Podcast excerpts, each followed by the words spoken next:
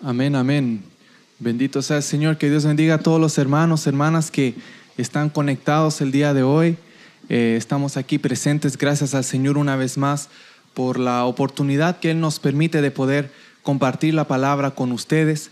Gracias a Dios una semana más con nuestro Señor. Amén. Que podemos meditar en su palabra. Dios bendiga a todos los que ya se están conectando. Gloria a Dios. Que ya estaban esperando a los hermanos. Yo sé que eh, el horario todavía nos estamos ajustando con eso. es un poco difícil, pero lo queremos hacer. Que Dios bendiga ya a mis hermanos ya que están conectados en Facebook, gloria a Dios, y a mis hermanos, hermanas también que ya están en YouTube. Dios le bendiga, hermana Itac, Dios me la bendiga, hermana Anabel Otero allá también tenemos, imagínense, tenemos aquí representado a Estados Unidos, México, la hermana Clementina, la hermana Rosa, tenemos representado Chile, Paraguay, para la gloria de Dios. Y yo les saludo aquí desde Canadá, para la gloria de mi Señor. Estamos meditando en su palabra. Este es el capítulo 28 de Meditando en la Palabra. Y la última vez habíamos hablado un tema que habían quedado unas preguntas, ah, me habían escrito, otros habían dejado comentarios también en, el estudio en, YouTube, amén, preguntando justamente sobre los diez mandamientos, cómo eh, encajan los diez mandamientos en la iglesia o tendrían que encajar o no tendrían que encajar. Todas esas preguntas, amén, las vamos a estar viendo em, a la luz de la palabra, conforme a las escrituras, amén. El día de hoy yo traigo versículo tras versículo, amén. Así que usted, hermano, hermana, anote esto y eh, léalo en su tiempo. Yo los versículos que voy a dar el día de hoy, no es porque le doy ese verso que no puede usted leer el contexto, amén. Yo lo hago por cuestión de tiempo, porque esto eh, ya es lo que se llama ya entrar en, estudio teológico y puede abarcar mucho, se puede hablar horas y horas y horas, amén. Hay cosas en, en, en el estudio bíblico que no puedo contestar en un solo minuto. Hay cosas que uno puede contestar un sí, un no. Y hay otras cosas que hay que saber. No es todo blanco y negro. No es todo blanco y negro. La Biblia dice que hay cosas que hay que escudriñarlas, hay que estudiar. El apóstol Pablo hablaba de que hay cosas que son, que vemos oscuramente como por un espejo, pero no lo sabemos todo y no pretendemos saberlo todo. Pero lo que vamos a hablar el día de hoy es con la palabra del Señor. Amén. Así que Dios siga bendiciendo. Mire, se está conectando la hermana Rebeca Concepción Amaya de Orellana. Gloria a Dios, bendiciones, mi hermana Rebeca. Saludos para usted. Gracias y poder estar, eh, gracias a ustedes por compartir conmigo y este momento de poder estar eh, compartiendo la palabra con ustedes. Bendito sea el Señor. Dios bendiga a mi hermano José Antonio también que está ahí presente. Dice bendiciones, amados hermanos en Cristo Jesús. Amén. Hermana Clementina, buenas noches para usted también, hermana querida. Un gusto verle también en el chat, aunque sea mi hermana Rosa. Dios me la bendiga también.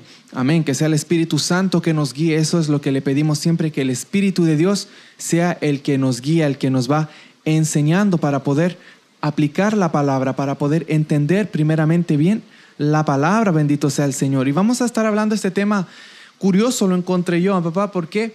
Porque cuando yo lo hablé la semana pasada, eh, y le voy a recapitular para mis hermanos, hermanas que tal vez no estuvieron o no saben lo que pasó, es que la semana pasada estuvimos hablando eh, del libro de los hechos, como traemos un programa, y meditando en el libro de los hechos, terminamos en lo que es el concilio, el concilio en Jerusalén.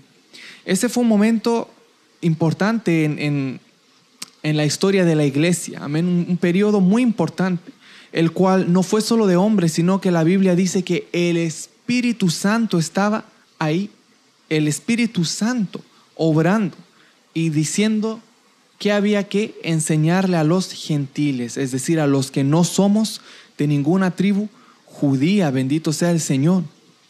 ¿Por qué se habla todo esto? Porque al pueblo cristiano gentil se le estaban poniendo cargas que no eran para ellos. Se les estaban dando cargas de cosas que no era para ellos. Es como que usted vive en un país latino y hablan español y vengo yo y le digo, mire, si usted quiere vivir en este país, tiene que aprender a hablar mandarino, tiene que aprender a hablar ¿ah? otro idioma de afuera, tiene que hablar francés, no, tiene que hablar italiano. ¿Y para qué? Si usted puede vivir en ese país y yo le vengo a imponer y le digo, no, mira, si usted quiere ser un buen ciudadano, tiene que aprender otro idioma. Entonces era algo así, pero en, en, cuanto a la salvación que se estaba viendo. Ya habían creído, habían sido salvos, tenían el Espíritu Santo, pero llegaban los judíos diciendo, sí, pero si ustedes quieren la verdadera salvación, tienen que hacer esto. Si ustedes se quieren salvar de verdad, tienen que hacer lo otro. Y eso causó confusión y yo veo que, como decía la semana pasada, cuando yo eh, mencioné esto, yo hice una mención sobre los diez mandamientos. Yo mencioné los diez mandamientos diciendo que dije la palabra ya no están vigentes. Y eso, como le digo, me enviaron mensajes, subieron comentarios, subieron preguntas y gloria a Dios porque estamos aprendiendo. Y yo dije, bueno, parece que Estamos un poco parecido a lo que pasó en ese entonces en Hechos capítulo 15 con el, el concilio en Jerusalén. Hay cosas que por medio de la palabra vamos a aclarar y vamos a entender dónde estamos situados nosotros y qué significa para nuestro andar cristiano. Como decía la hermana Mayra y preguntaba ella, entonces, si los diez mandamientos no están vigentes, si es que fuera así, pongámoslo de una forma ¿ah? eh, como concepto, si es que fuera que no están vigentes. Entonces, ¿puedo matar? ¿Puedo robar? ¿Puedo adulterar? Etcétera, con la lista. ¿Puedo hacer eso? Y es una muy buena pregunta, porque yo había dicho que no estaban vigentes los diez mandamientos y sonó chocante. Ahora le voy a contestar de forma concisa y directa para aquel o aquella que no quiere escuchar todo el estudio, que le recomiendo que lo escuche. Se lo voy a decir de forma sencilla y directa, en resumen, es esto. Normalmente el resumen va al final, pero se lo digo ahora por amor, ¿ah? porque no, yo no estoy aquí para, para hacer vistas o para ser el, el youtubero número uno. La respuesta es sencilla. De forma indirecta, estamos guardando muchos principios y preceptos que el Señor le dio exclusivo al pueblo de Israel. En Cristo hay muchas cosas que guardaba el pueblo de Israel que tal vez sin ni siquiera haber leído todo el libro de Levítico, ya aprendemos a hacerlo por amor. Amén. Entonces, sí les resumo la respuesta, pero la vamos a ver en profundidad con la Biblia. ¿Guardamos los diez mandamientos hoy en día? Yo diría que en parte sí, pero no es porque estamos sujetos a esos mandamientos, sino porque estamos sujetos a Jesucristo. Amén. Y si ahí usted no entendió eso, pues quédese para que entendamos bien la explicación que se va a dar por medio de la palabra. Amén.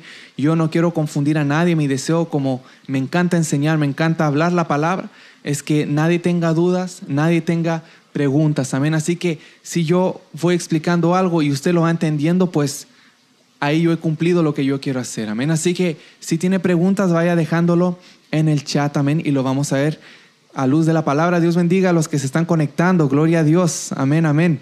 Santo es el Señor, bendito sea el Señor. Amén, mi hermana Clementina, así es. Vamos a ver cómo lo dice la palabra, mi hermana Lilian Falcón, Dios me la bendiga.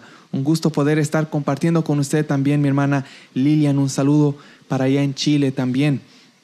Una tierra que están pasando tiempos difíciles, yo sé, vienen las elecciones y el mundo está así. Amén, pero nosotros confiados en el Señor. Amén, así que yo voy a orar. Antes de comenzar voy a orar para presentar este momento a mi Señor y a medida que mi Padre también se instala aquí, para que los dos podamos eh, meditar en esta palabra, podamos decir qué es lo que dice la palabra y compartir con ustedes los versos que el Señor nos da para que podamos entender bien su evangelio.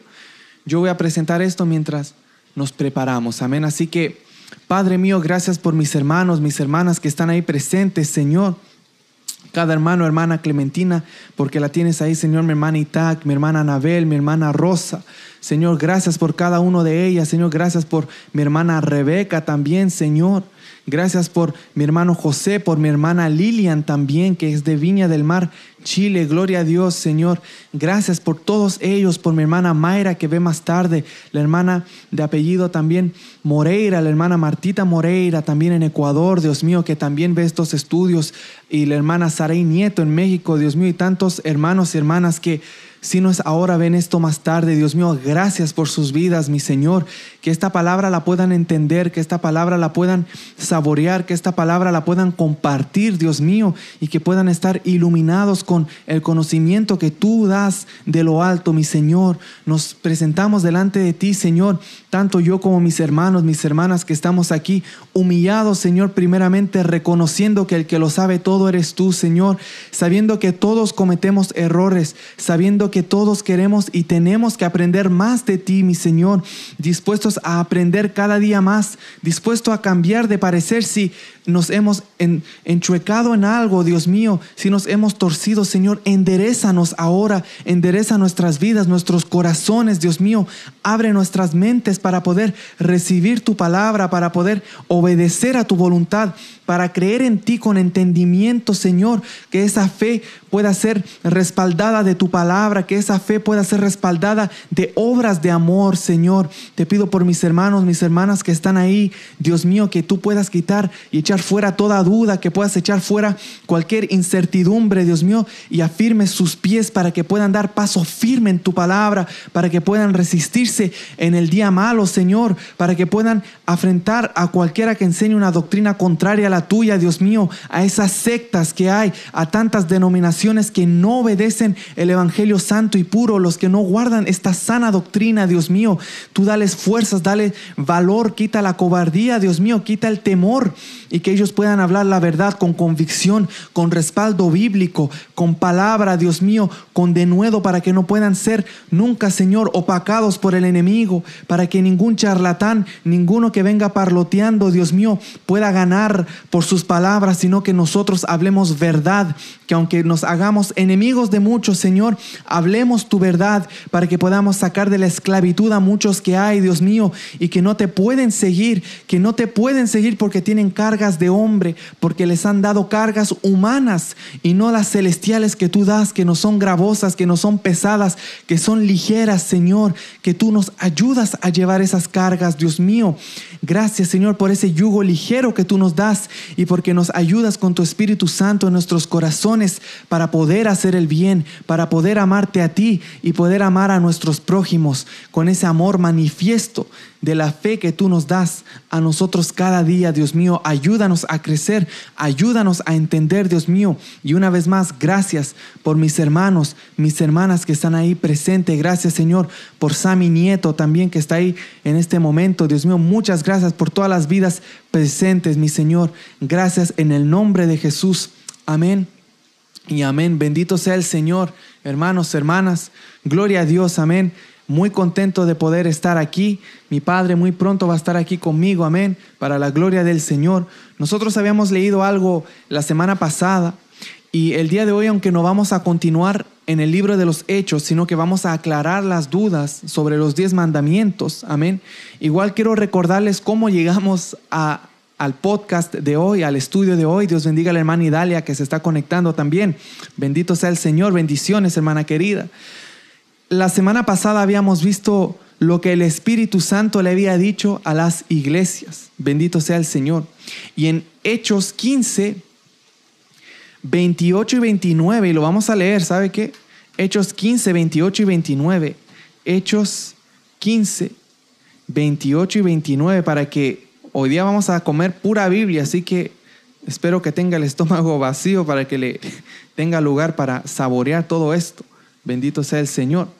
Y vamos a ver lo que dice la palabra. Mire, la Biblia en Hechos 15, 28, en esto fue lo que inició todo del estudio de hoy.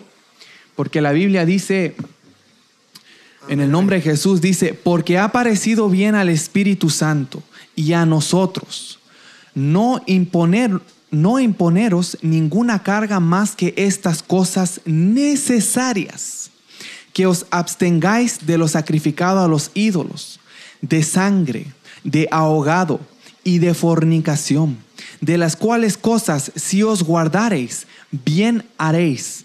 Pasadlo bien. Gloria a Dios, imagínense, la Biblia dice, pasadlo bien, o sea, pásenla bien, o sea, gócense en el Señor. Y le voy a leer en una nueva traducción que le llaman la versión NBI, solo por cuestión de lenguaje, para que entendamos bien lo que estamos viendo, amén. Vuelvo a leer en la versión NBI. Acabamos de leer la Reina Valera 1960. Vamos a leer la NBI. A ver si hay una palabra que se aclara aquí. Dice, nos pareció bien al Espíritu Santo y a nosotros no imponerles a ustedes ninguna carga aparte de los siguientes requisitos. Abstenerse de lo sacrificado a los ídolos, de sangre, de la carne de animales estrangulados y de la inmoralidad sexual. Bien harán ustedes si evitan estas cosas. Gloria a Dios. Amén. Así que, amén, le voy a dar la parte a mi padre solo para que salude Amén. también a los hermanos, hermanas. amén. Gloria a Dios. Sí, mi amado hermano, que Señor me los bendiga. Estamos una vez más. Llegamos un poquito atrasados. Yo estoy siempre un poquito con el tiempo muy corto, justo, sí. Pero bueno, aquí estamos para la gloria del Señor.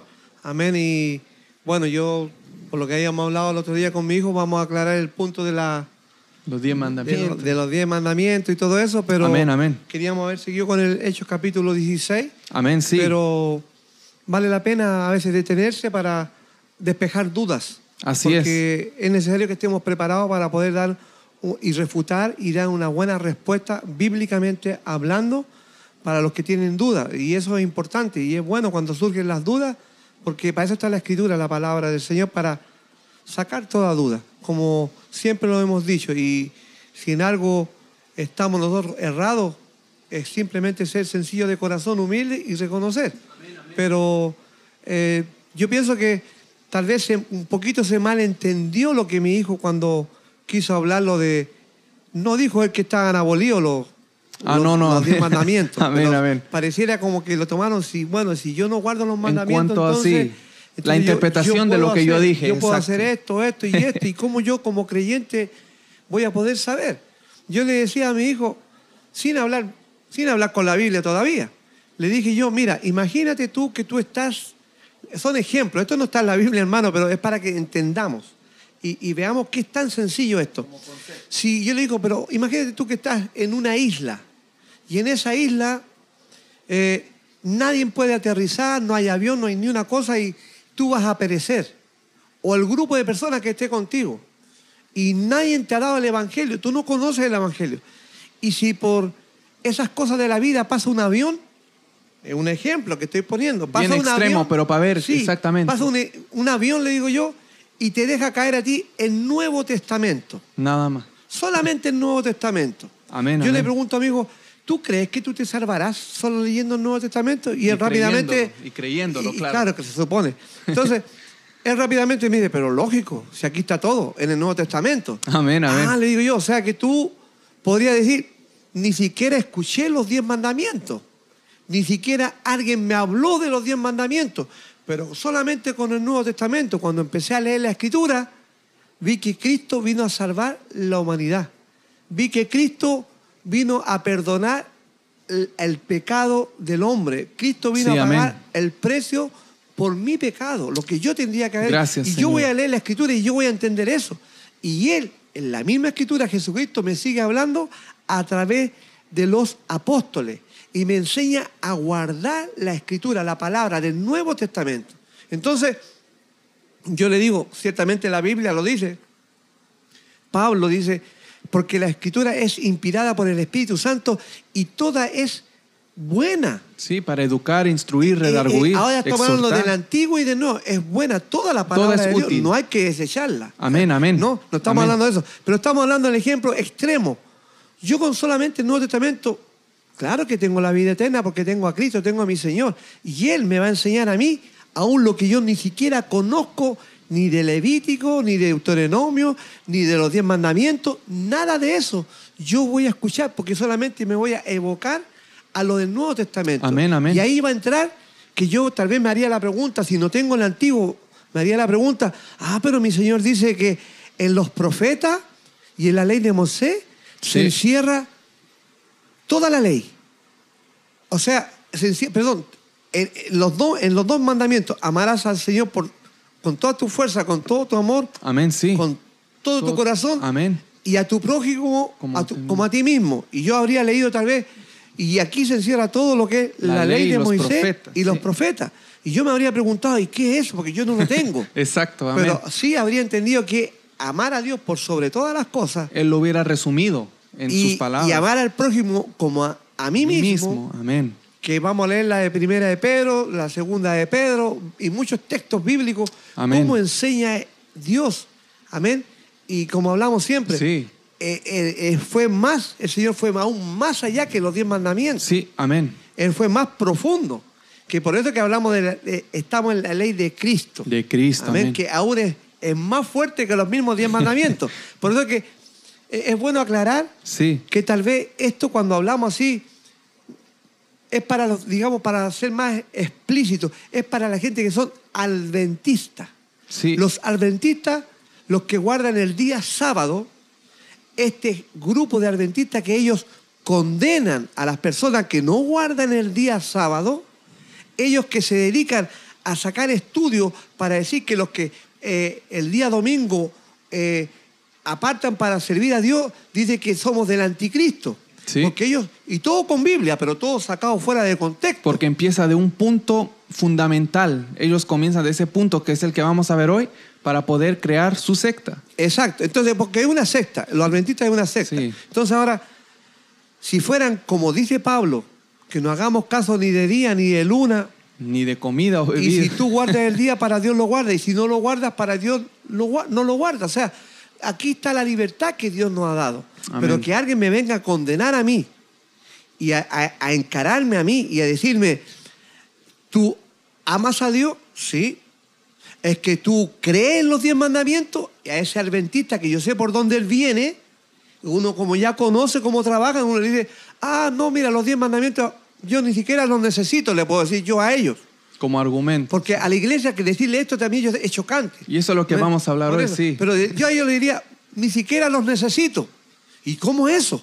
¿Y tú eres cristiano? Me va a decir. Yo digo, sí, soy cristiano, pero yo amo a mi Señor Jesucristo que me enseña lo que tú dices, los diez mandamientos, pero aún más Y lo vamos a delicado ver, es. sí, amén, amén. Entonces, Sí. déjame terminar el punto. Es la idea es de que a ese tipo de personas yo le podría decir así. Los diez mandamientos yo si quiero no los miro. ¿Por qué? Porque él me, hace- me va a hacer la pregunta. Sí, a eso iba a llegar. Ah, sí. bueno, si quiere decirlo Sí, lo tengo todo Ok. aquí preparado. Ah, perdón. Yo Perdón. justamente, yo he debatido con adventistas. Yo he hablado y son bien tercos, amén, no quieren entender. Y como dice mi papá, ese es el truco que ellos usan. El truco que ellos usan es decir, tú guardas los diez mandamientos. Y nosotros, si no conocemos bien la teología, vamos a decir, la teología es decir, el estudio ¿ah? de la palabra y del Señor, O su para dónde voluntad. ellos quieren llegar. Sí, no sabemos para dónde van tampoco. Ellos preguntan, ni sabemos que es un adventista. Solo le preguntan, ¿usted guarda los mandamientos? Y uno dice, sí, yo trato de guardarlos. Y le van a decir, ¿y por qué no guarda el cuarto mandamiento? ¿O por qué no guarda el día de reposo si usted guarda los diez mandamientos? Y hay una vez que ya cayó ahí, difícilmente va a salir para refutarle. Porque si ahí esa, esa base, usted ya comienza diciendo que quiere guardar los diez mandamientos, ellos le van a decir, entonces tiene que guardar el sábado. Y si usted dice, bueno, ¿sabe qué? Ya no voy a guardar los diez mandamientos, yo guardo lo que dice mi Señor, ellos le van a decir, ah, entonces usted va a matar, va a robar. Y yo nunca he dicho eso. Esas son tácticas típicas, típicas de los pobres que no entienden o han sido engañados, mejor dicho, porque son almas que necesitan salvación. Amén. ¿Y por qué digo esto? Porque nosotros como creyentes, como cristianos, no tenemos que caer en ese error. Yo por muchos años he escuchado cuando se dice que hay que guardar los diez mandamientos, mismo en iglesias evangélicas, pero el día de reposo no se guarda porque el Señor, que es nuestro Señor Jesucristo, es mayor que el día sábado, que el día de reposo. Y con eso ah, es una teología fácil, fácil de entender. Y dicen, ve, listo, ya no hay que guardar el sábado porque el Señor es mayor y yo tengo al Señor. Siempre se ha dicho eso por mucho tiempo y el Señor es ah, mayor que el día sábado. Pero yo ni siquiera tendría que estar buscando ese argumento. Eso se ha creado porque muchos han leído la Biblia, como decía el hermano Sami, y dice que estaba leyendo los salmos. Dice, yo apenas acabo, acabo de leer los salmos y ahora no sé si leer el Nuevo o el Antiguo Testamento, aunque ya había leído un poco, pero quiero continuar leyendo. Eh, mire lo que dice Sami Nieto. Lo que pasa es que cuando nosotros leemos, por ejemplo, los salmos, y lo, digo como ejemplo, cuando leemos los salmos, nos vamos a dar cuenta que hay salmos que hablan de destruir a tu enemigo. Hay salmos que hablan de que Dios me dé la victoria sobre mis enemigos. Hay salmos que va a decir, Señor, siémbrales temor. Señor, que huyan delante de mí los que me persiguen. Señor, destruye a aquellos. O sea, son salmos violentos. Amén. Y están en la Biblia. Y gloria a Dios por eso. Pero ¿acaso yo como creyente voy a leer ese salmo y voy a decir, Señor, mira ese hermanito que cuando yo lo quiero saludar, me da la mano, pero está mirando la entrada. Siempre le voy a dar la mano y, me, da una mano así, suelta, así una mano colgando así. Y yo cuando le doy la mano, mira para allá el hermano. Señor, que huyan delante de mí mis enemigos. Señor, dame la victoria, ponlos por estrado de mis pies. Hermano, ¿usted cree que el Señor quiere que hagamos eso? en ninguna manera. Ahora usted va a decir, hermano Manuel, qué lógico, es obvio.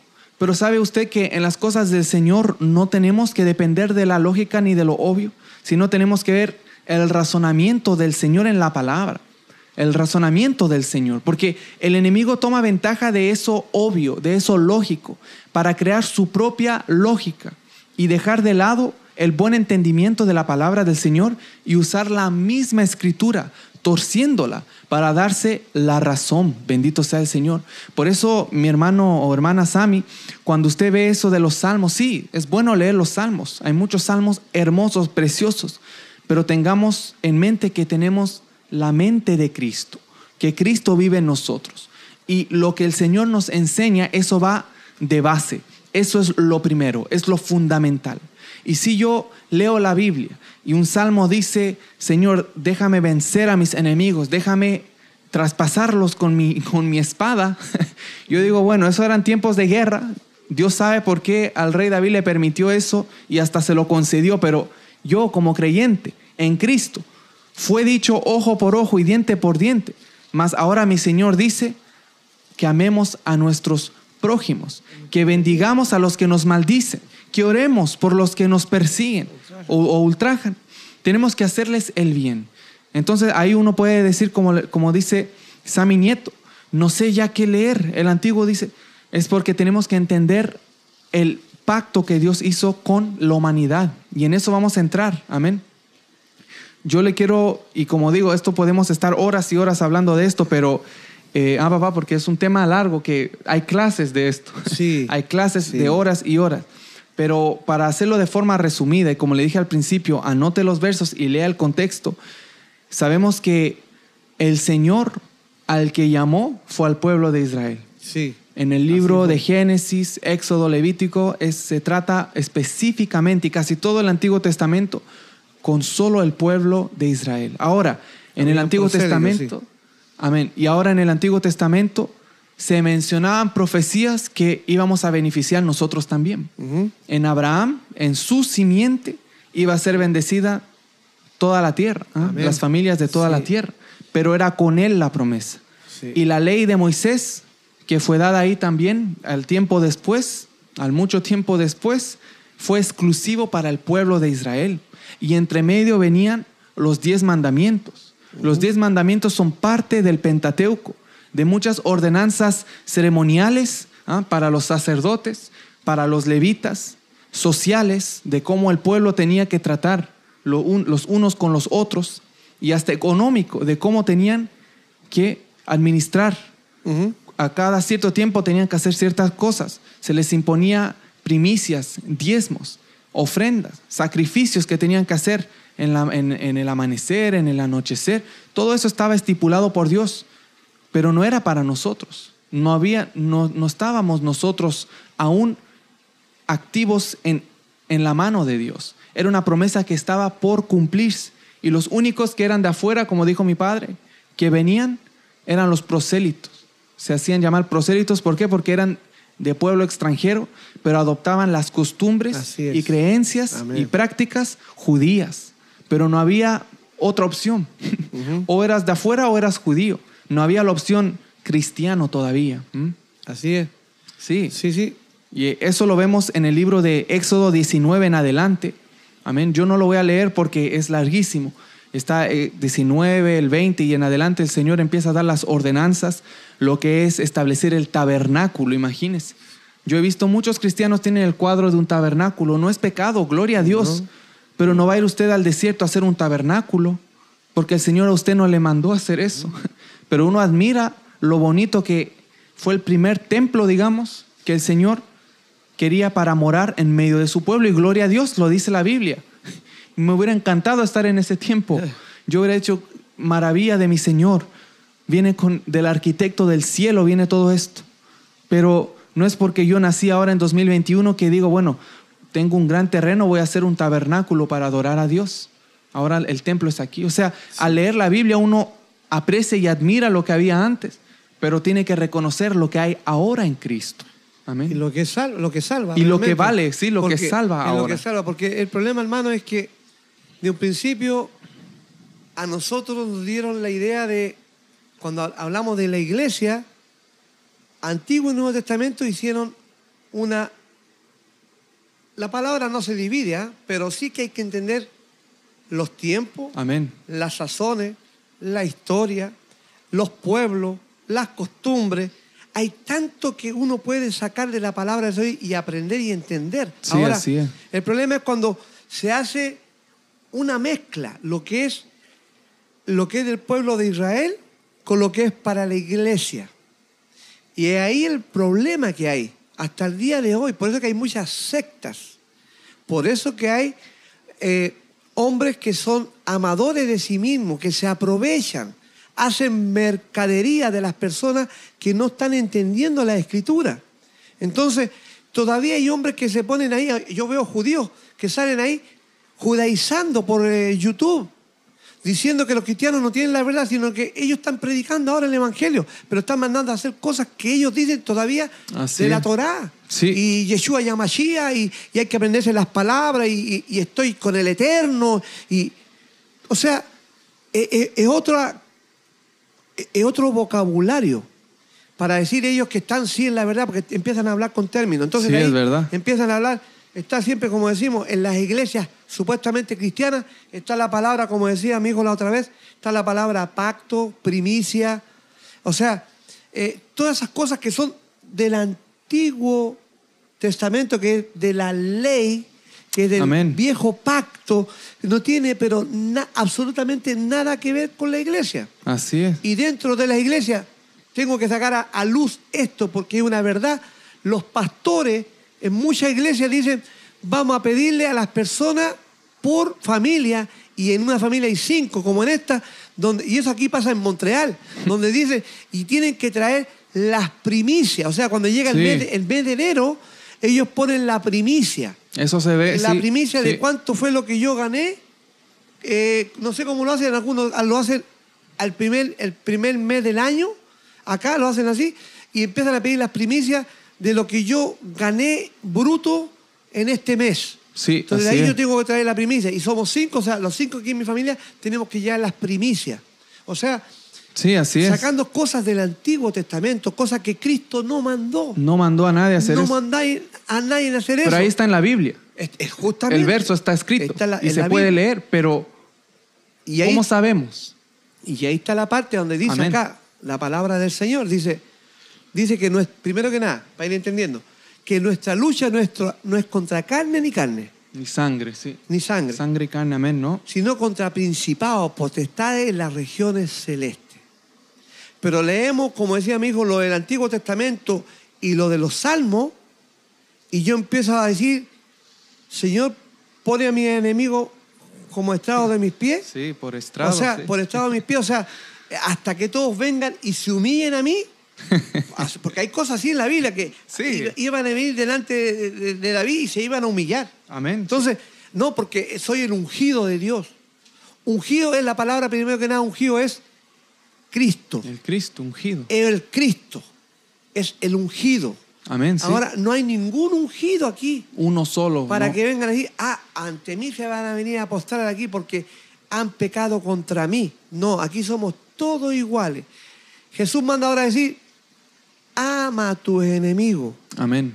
Y en el Antiguo Testamento, en el Antiguo Testamento, en Levítico, hablando en las ordenanzas, también está eso, De amar al prójimo, de sí. amar al prójimo, Sí. pero no al extremo que Cristo lo trae. Que lo ¿Ah? deja como algo. Porque en el Antiguo principal. Testamento se decía, haz esto y vivirás.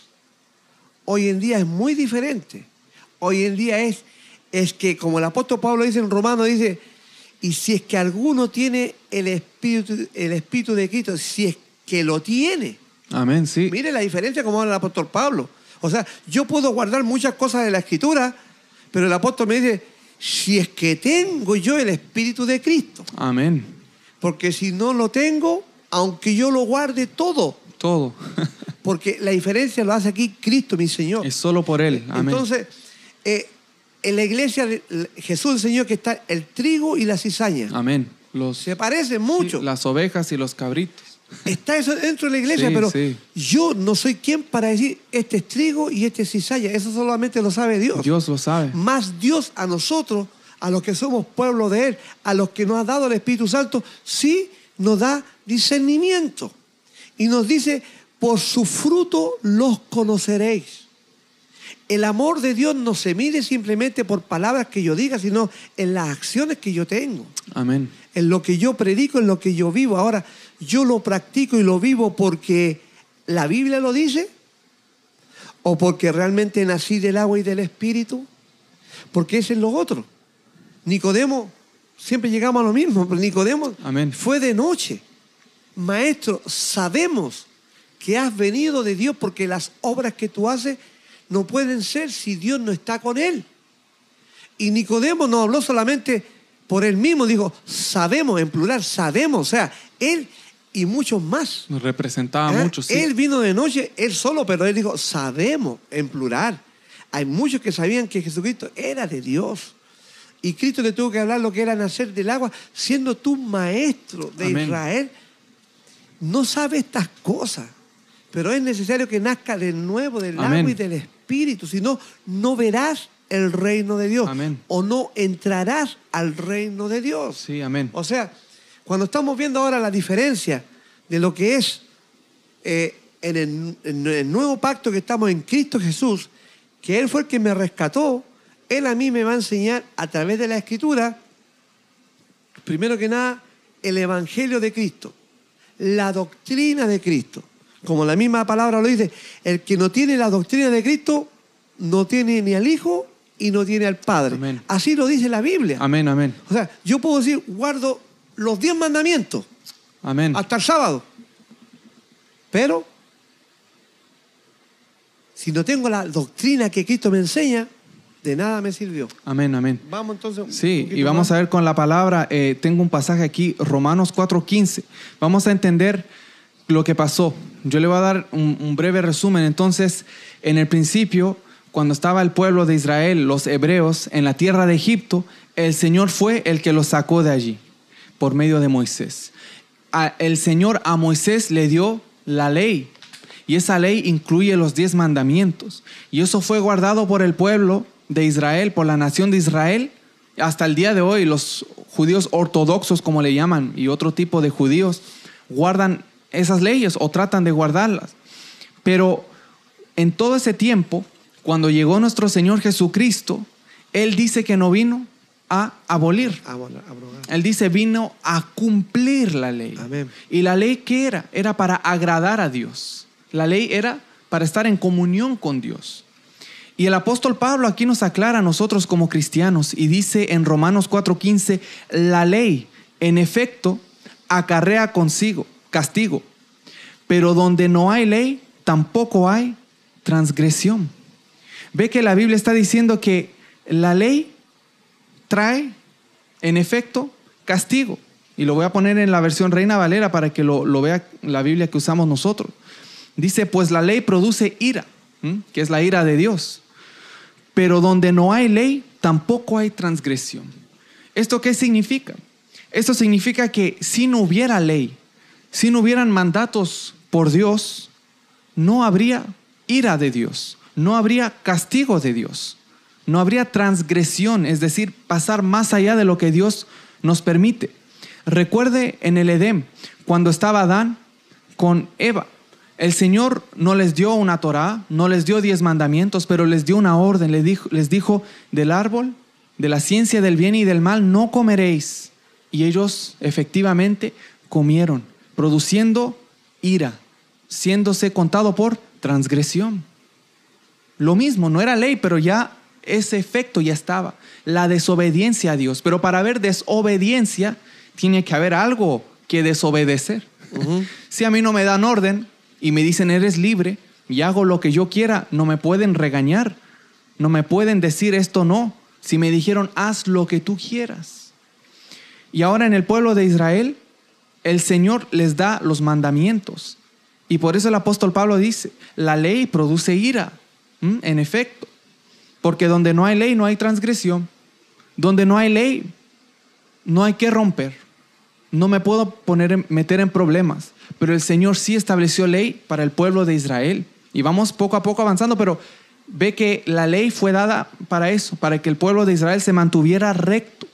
El Señor no había derramado su Espíritu Santo en todo su pueblo, siendo su pueblo. No tenía todo el pueblo el Espíritu Santo. La Biblia nunca dice eso, jamás. Más bien dice que iba a derramar su Espíritu sobre toda carne. Y eso es ahora cuando Cristo vino, bendito sea el Señor. Y ahí vemos en Romanos 4:15 eso. Si no fuera por la ley no habría transgresión. Y Gálatas 3:19. Gálatas 3:19, mire lo que dice. Dice, entonces, el mismo apóstol Pablo, ¿para qué sirve la ley? Fue añadida a causa de las transgresiones, hasta que viniese la simiente a quien fue hecha la promesa y fue ordenada por medio de ángeles en mano de un mediador. Bendito sea el Señor. Entonces ahí otra vez el apóstol Pablo, él mismo contesta, ¿para qué sirve la ley? ¿Para qué sirve? Fue añadida a causa de las transgresiones. ¿Por qué? Porque el pueblo hacía lo que bien le parecía. Y si el Señor no les daba parámetros, como lo vemos en Romanos, no los podía regañar. O sea, podía, pero iba a ser injusto y mi Señor no es injusto. Entonces el Señor estableció órdenes y se las hizo saber al pueblo por medio de Moisés. Y él luego cuando ellos rompieran esas reglas, les iba a contar por falta, iban a quedar faltos si eran pesados en balanza. Por eso el Señor dio eso. Pero ¿qué dice el apóstol Pablo? Dice, ¿hasta qué? Esa ley fue hasta que viniese la simiente a quien fue hecha la promesa. La promesa fue hecha a quién? A Abraham, el padre de la fe. Él no tenía los diez mandamientos, él no tenía ni el árbol del bien y del mal para comer. lo único que tenía que hacer era obedecer a Dios donde el Señor lo guiaba y también fue terco, le diré. Pero terminó haciendo lo que el Señor le dijo. Y dice que esa ley, la ley de Moisés, fue hasta que viniese la simiente, a quien fue hecha la promesa. O sea, de Abraham vino esa simiente la descendencia, esa es la simiente, los hijos, las generaciones, hasta que llegó Jesucristo. Y fue ordenada por medio de ángeles en mano de un mediador. Bendito sea el Señor. Y ahí vamos viendo que sí, había ley y todavía está, todavía existe la ley, el Señor no la ha quitado. Y lo vamos a ver por qué todavía no la ha quitado, pero por qué aún habiendo ley nosotros no estamos bajo la ley. Bendito sea el Señor.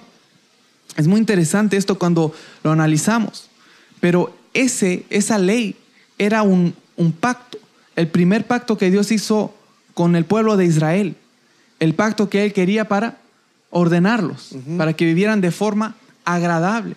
Y era muy diferente de lo que acaba de decir mi padre ahora en Cristo, el nacer de nuevo.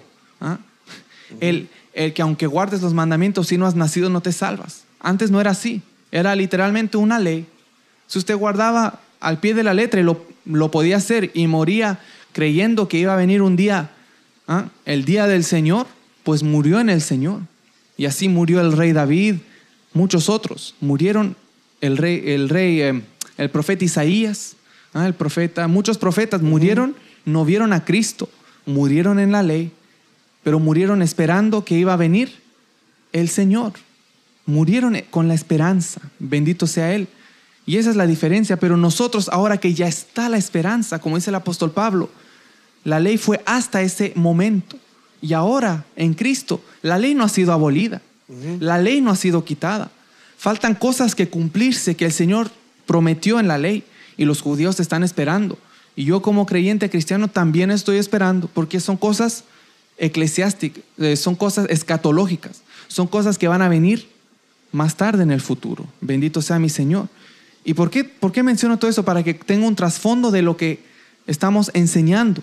Amén. Como decía mi padre, eso lo usan como táctica los, los adventistas y también los que piden eh, primicias y diezmo y le quieren meter la, la Biblia y la ley entre medio. Le van a meter todo esto y usted, si no sabe, fácilmente no, no va a poder eh, refutar y la Biblia no es para pelear, es para instruir, para que seamos eh, entendidos. Amén. Mire lo que dice, vamos a leer, este está un poco más largo, pero vamos a leer Hebreos 7. Mire, seguimos leyendo la Biblia. Dice, porque cambiado el sacerdocio, es necesario que haya también cambio de ley. Es decir, que en Hebreos 7, y le recomiendo que lea Hebreos completito, pero si usted lee Hebreos capítulo 7, va a ver cómo la Biblia enseña sobre lo que es Melquisedec y Jesucristo, sacerdote, según el orden de Melquisedec, y el Señor, Él, viene según esa orden, sin principio, sin fin, porque el Señor es eterno. No se sabe ni el Padre ni la Madre, pero se sabe que es uno eterno. Y Cristo vino a cumplir ese rol. Cristo vino a cumplir ese papel, bendito sea Él. Y cuando está ese cambio de sacerdocio, cuando ya no están los que ministraban en el templo, sino que le ha sido dado a Jesucristo, la Biblia dice, ahora que Cristo es el sacerdote, el sumo sacerdote, ahora que Cristo es mayor, está aquí, y se reveló que Cristo es mayor que Moisés, mayor que Abraham, mayor que los ángeles. Ahora que se sabe quién es Cristo, el Hijo de Dios, sepa que también Él como sumo sacerdote y apóstol de apóstoles, como dice la Biblia en Hebreos, se cambia también la ley. Dice, necesario es que haya también cambio de ley. Es necesario. No es capricho, no es por gusto, es necesario. Porque es otro que está a la orden. Bendito sea el Señor. Y si usted sigue leyendo hasta el 18, dice, queda pues abrogado el mandamiento anterior a causa de su debilidad e ineficacia. Eso dice la Biblia. El mandamiento anterior, lo que había sido dado por los sacerdotes que enseñaban antes que la ley de Moisés. Pues nada perfeccionó la ley, por si quedó en duda de qué estamos hablando, de la ley antigua. Pues nada perfeccionó la ley y de la introducción de una mejor esperanza por la cual nos acercamos a Dios, bendito sea el Señor. Y si sigue leyendo, lo puede leer todo, pero yo por tiempo le doy los versículos clave. El 7.22 dice, por tanto Jesús es hecho fiador de un mejor pacto. Bendito sea el Señor, un mejor pacto. Por eso la Biblia está dividida en Antiguo y Nuevo Testamento. Antiguo y Nuevo Pacto. Es lo antiguo y lo nuevo. Todo sirve, todo sirve. Pero el pacto actual, donde yo estoy ahora, con el cual yo estoy tratando, con el cual, el cual yo acepté ese trato, esa oferta de Dios, es la nueva oferta, el nuevo pacto, lo que encontramos en el Nuevo Testamento. Bendito sea el Señor. Y ese dice que es un mejor pacto. Y en ese mejor pacto no se habla de los diez mandamientos como muchos dicen. Porque el Señor mencionó los diez mandamientos, Él no me está mandando a mí a guardar los diez, pero vamos a aclarar. Eso a mí no me permite matar, robar y nada de eso, y lo vamos a ver con la Biblia también. Bendito sea el Señor. Porque cuando uno quiere tratar de ir a buscar cosas, uno se trae cosas que no son. ¿Mm? Sí, pues ese problema que existe hasta el día de hoy en Hasta las el día iglesias. de hoy. La gente le gusta ir a buscar, a escarbar del Antiguo Testamento lo que les conviene, lo que ellos quieren. Por ejemplo, ponemos el caso de los, los mormones. Hay mormones que todavía practican, porque hay diferentes ramas dentro del Sí. mormonismo. Hay algunos que todavía practican eso, la, la bigamia. ¿sí? Porque van al Antiguo Testamento donde tenían dos, tres mujeres y no era mirado mal. No era pecado. Pero ¿de dónde sacan eso ellos? Del Antiguo Testamento. Exacto. Entonces, como Salomón tuvo mil y, y no sé cuántas doncellas, o sea, Sí. Y dicen ¿De que, eh, sí, y como en el Nuevo Testamento la Biblia dice que el obispo sea marido de una sola, dicen, bueno, y el que tiene dos no puede ser obispo. claro. Claro. Yo he escuchado eso, Sí. yo he escuchado eso del diablo. Entonces, por eso te digo yo, o sea, siempre van a buscar a escarbar, como tú dices, a escarbar cosas del antiguo Para- para, sí. meterla dentro La- de la iglesia. y vivir una inmoralidad. Para, para la gente, engañar a la gente. Entonces, tenemos que tener claro lo que es lo que es para el pueblo judío Amén. y lo que es para la iglesia. Se supone que para Sí. el pueblo judío, los judíos que sí creyeron, que son cristianos, están en la iglesia, porque primeramente se les vino a predicar a ellos, y como lo, vimos, lo hemos estado viendo en el libro de los Hechos, como Pedro tuvo que ir a hablarle a Cornelio, pero primero ellos se quedaron atónitos viendo que el Espíritu Santo también se derramaba sobre los gentiles. ¿Por qué? Porque a ellos les fue dado recibir el Espíritu Santo.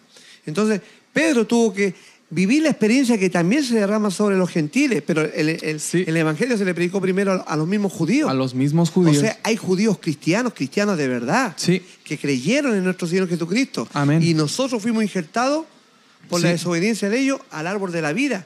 Las ramas artificiales fuimos injertados ahí. Entonces ahora, judíos y, y- y gentiles Amén. somos de la iglesia de Cristo. Pero estoy hablando ahora, Sí. así como judíos y así como eh, gentiles que están en una iglesia, ahora todavía quieren seguir yendo a buscar cosas del Antiguo Testamento, Sí. del Antiguo Pacto, para meterla dentro de la iglesia. Por su Cosa- conveniencia. sí. Cosa que el Señor en ningún caso No. lo dijo, lo No. enseñó, ni por medio de los apóstoles. Ni Pablo, ni Pedro, ni nadie. Juan, ni Judas, Entonces, ni Santiago. Son, son ni cosas nadie. que yo dije, pero que está en la Biblia, lo dice. Claro. Sí, es que, por ejemplo, cuando hablamos del día sábado, un ejemplo, el día sábado, sabemos que ese fue un mandamiento perpetuo para el pueblo de Israel. Amén. Dice ahí perpetuo. Para siempre. para siempre. O sea, ahí tenemos que entrar en la escatología para estudiar ahora qué va a pasar después del milenio. Sí. ¿Cómo se va a seguir eh, poblando la tierra? ¿De qué manera? ¿Dónde estamos nosotros como iglesia?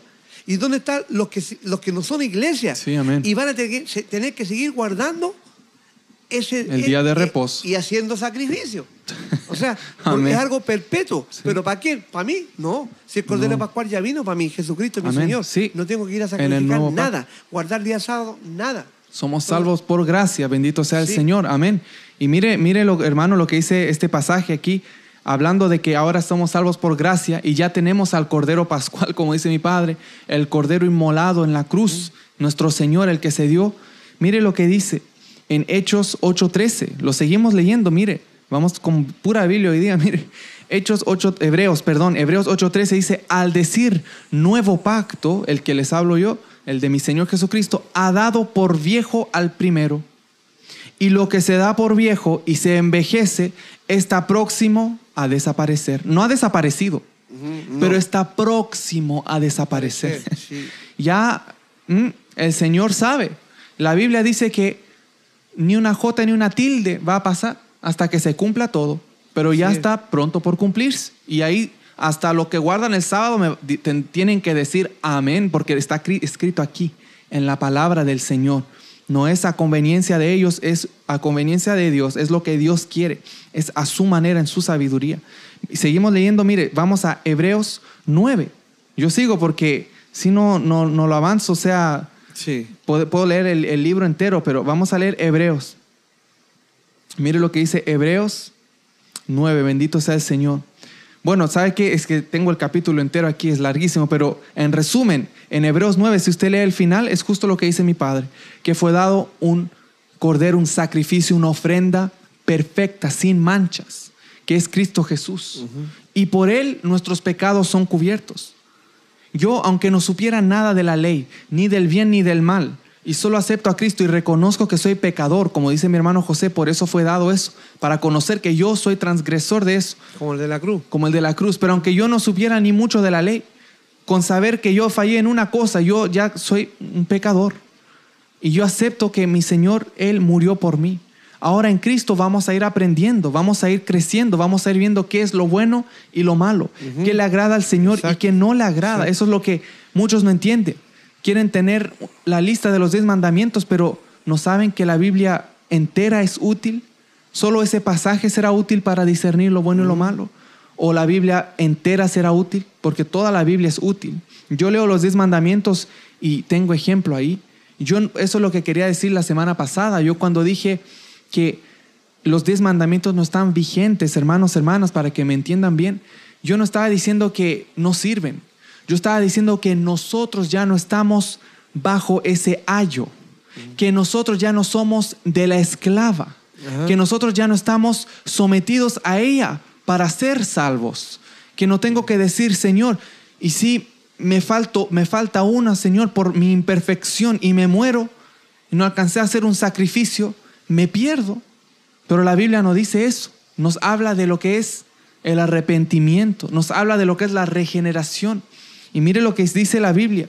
El apóstol Pablo, hablando de la salvación, en Gálatas 3:25, mire lo que dice la Biblia.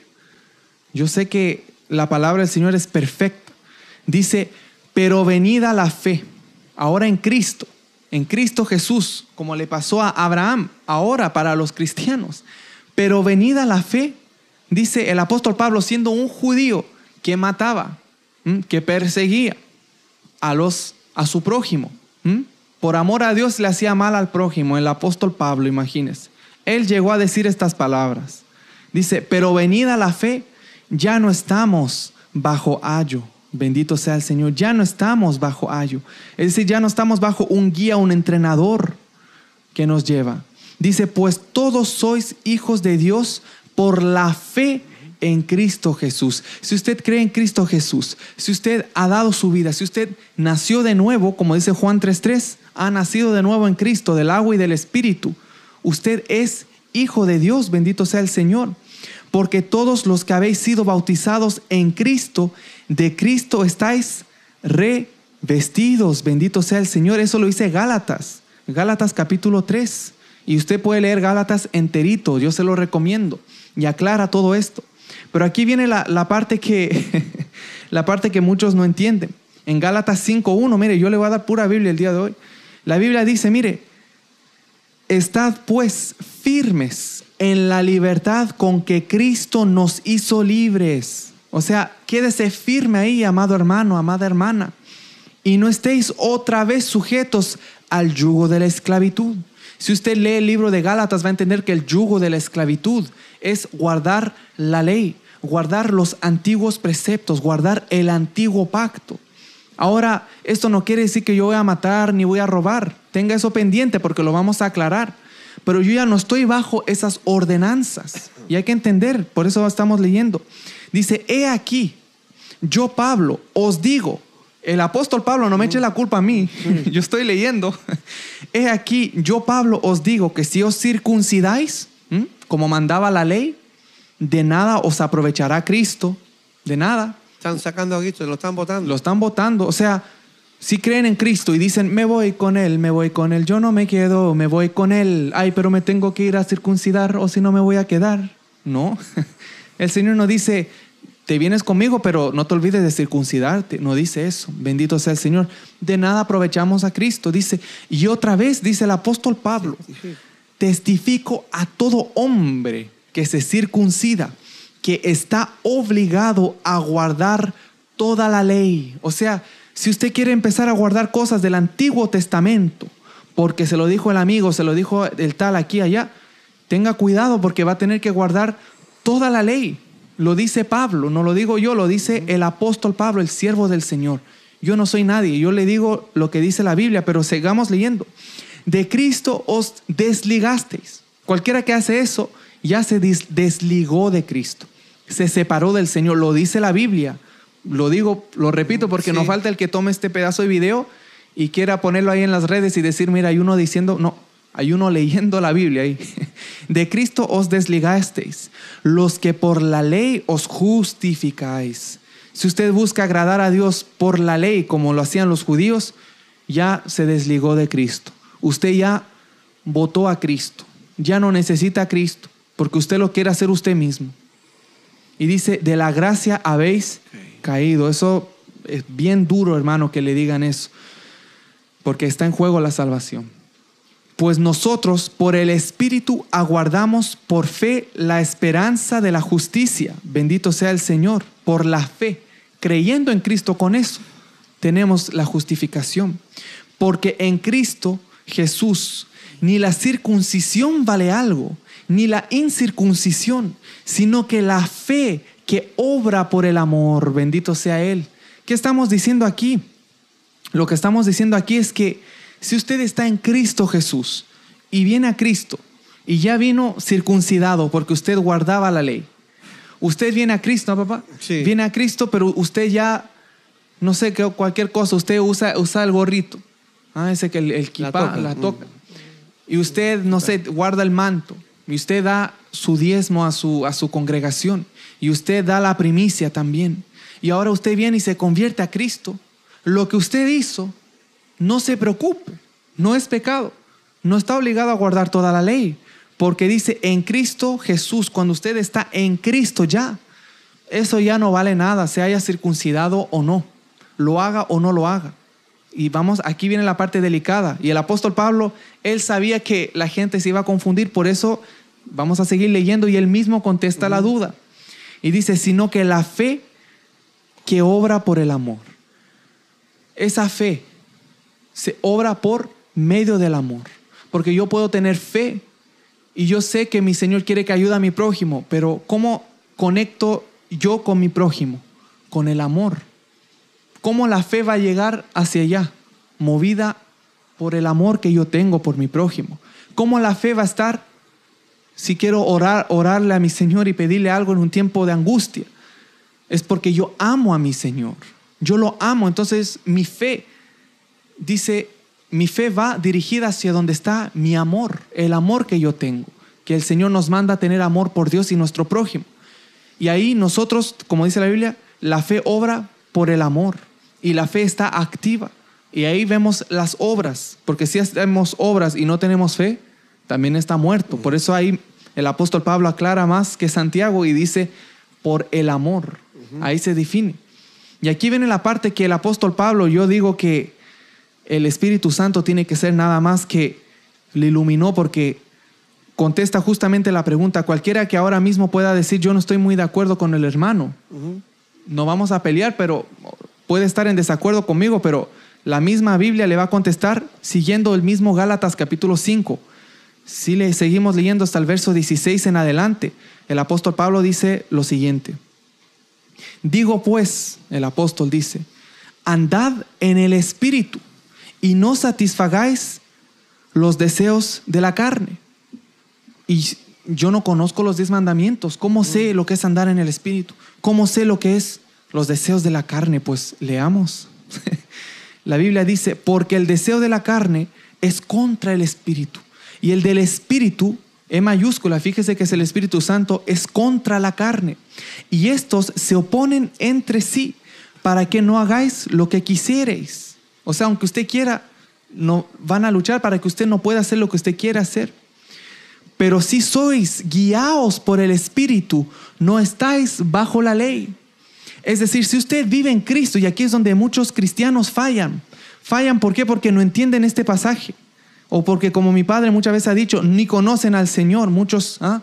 ni conocen quién es el Señor y pueden conocer de Biblia, pero no han tenido una experiencia, como dice mi padre, con Dios. La Biblia no, no dice hay que tener una experiencia con Dios, pero cuando uno lee esto, llegamos a esa conclusión. Aquí es donde se, se difiere el que realmente ha conocido al Señor y el que piensa haberle conocido. La Biblia dice, pero sí, condición, si es como que dije, si es que sois guiados por el Espíritu. Pero si sois guiados por el Espíritu, si ustedes se dejan guiar por el Espíritu Santo que está realmente dentro de ustedes, no están bajo la ley. No están sujetos, y ahí viene a lo que yo dije el otro día, a los diez mandamientos. Que no es que lo tengo que hacer, porque no. Usted anda en el Espíritu. El Espíritu mismo lo guía a hacer lo que Dios quiere que usted haga, que es hacer el bien. Bendito sea el Señor. Y la Biblia sigue diciendo, y manifiestas son las obras de la carne, que son. Y aquí yo, sin los diez mandamientos, sé lo que no puedo hacer. Dice el adulterio, la fornicación, la inmundicia, la lascivia, la idolatría, hechicerías, enemistades, pleitos, celos, iras, contiendas, disensiones, herejías, envidias, homicidios, borracheras, orgías y cosas semejantes a estas. Yo creo que ahí hay más que diez. Acerca de las cuales os amonesto, dice el apóstol Pablo, como ya os lo he dicho antes, que los que practican tales cosas no heredarán el reino de Dios. O sea, si usted dice yo soy salvo por gracia, por medio de la fe, y usted anda metido en toda esta cochinada porque son sucias, estas cosas malas, si usted anda viviendo en eso, no heredará el reino de Dios. ¿Por qué? Porque no anda en el Espíritu. Porque usted deja que la carne se manifieste. Una cosa es que se opongan, como dice el apóstol. Una cosa es que estén luchando. Una cosa es que tenga tentación, como dice la Biblia, que nuestro Señor Jesús fue tentado en todo. En todo fue tentado el Señor. Pero la otra es que usted se deje dominar por la carne. Practicar. Practicar eso. Y ahí se define.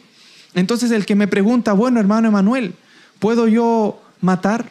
¿Puedo yo robar? No. claro que no. que no. Jesucristo, el Espíritu Santo, dentro de nosotros nos enseña esto mismo. Se refleja aquí en letra, que no podemos hacer tales cosas. Y ahora va a venir el hermano que tal vez no entiende mucho teología y hay que considerar a los que no entienden también. Hay que tener en mente a los que tienen más dificultad para entender. Amén. Y por eso cuando uno dice de forma más sencilla, sí, esos son los diez mandamientos, hay que guardar eso. Claro, se parecen bastante a lo que dice aquí. El matar, robar, idolatría, se parece bastante. Pero aquí vemos que no se menciona el sábado. Vemos que si yo guardo o no el día de reposo, no me condeno. El, el apóstol lo menciona y da más listas en otras partes también y las vamos a leer. En Corintio, en Romano, Apocalipsis. Bendito es el Señor. Y nosotros nos damos cuenta que, bueno, si yo ando en el amor, cumplo lo que dijo mi Señor. Voy a amar a mi Dios sobre todo y a mi prójimo. Y si yo ando en el amor, voy a hacer también lo que dice mi Señor, que la Biblia dice los adulterios, el adúltero. Pero mi Señor Jesucristo yo ahora como cristiano entiendo que cuando Pablo habla de adulterio, ni siquiera habla de irme con otra mujer. Aún antes de eso, si yo la codicio en mi corazón, ya estoy adulterando, ya estoy en esa lista. Y los homicidios que habla también la Biblia ahí, no tengo que ir a agarrar un arma y quitarle la vida a nadie. Mi Señor Jesucristo, el que es mayor que todos, dijo, si usted aborrece a su prójimo, ya es homicida. O no, amas a tu hermano. Si tú no amas a tu hermano, ya eres homicida. Los diez mandamientos no decían eso. En Cristo la cosa está mucho más clara.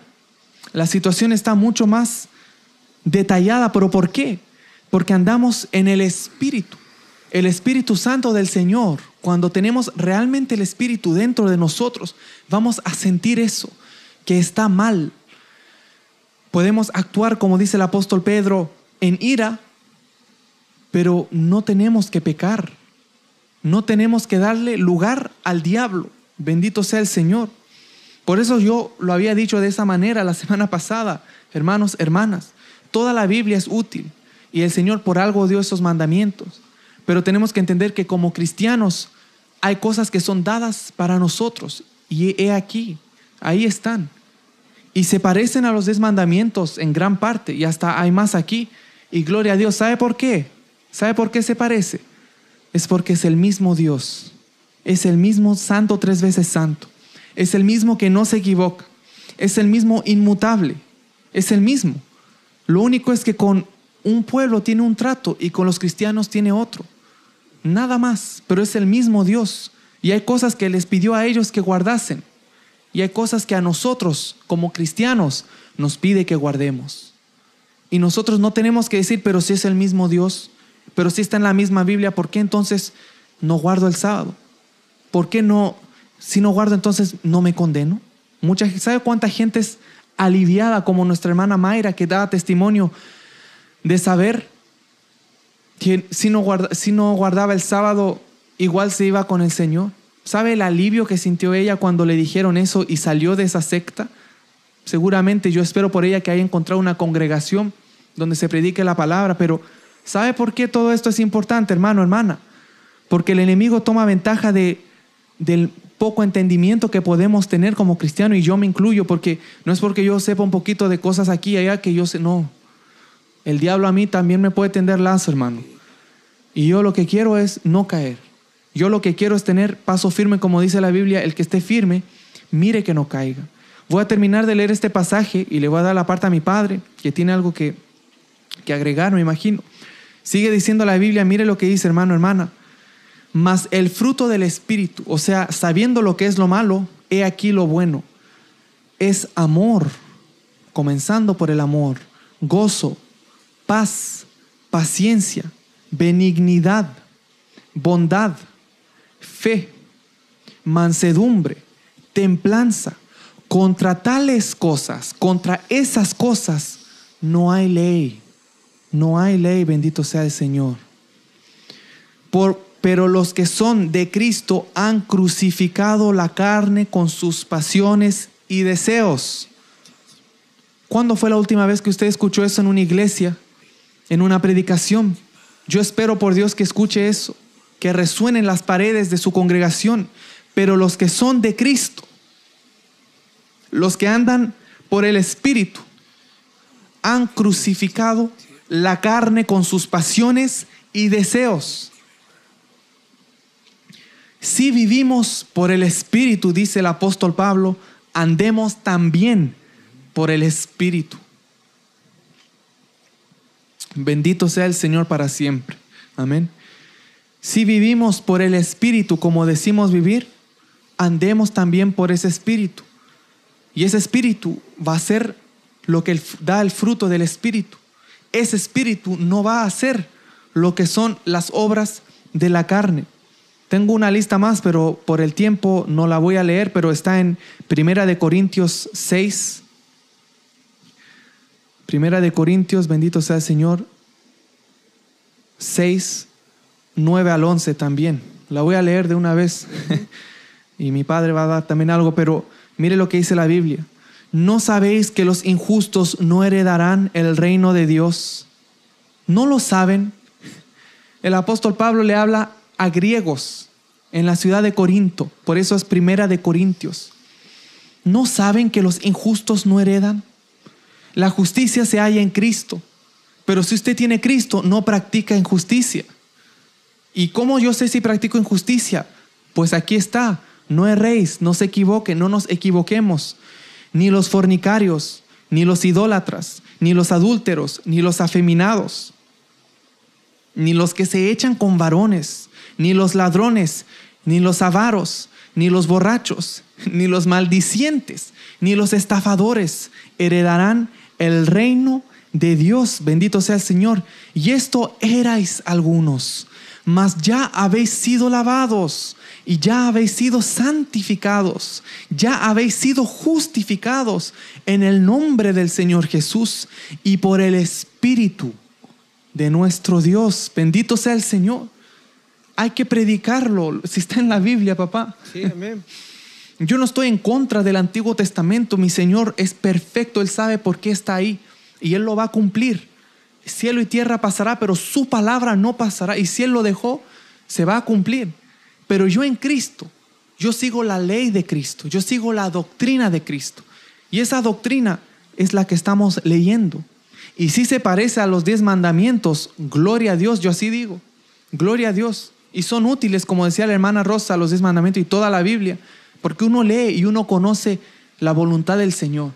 Pero yo como buen creyente, como buen cristiano, como fiel a mi Señor, queriendo serle fiel a Él en espíritu y en verdad, yo digo, Señor, gran cosa es que mucho de lo que le, demandaste al pueblo de Israel allá en el monte Sinaí, también me lo demandas a mí. Gran cosa es, mi Señor, porque me amas.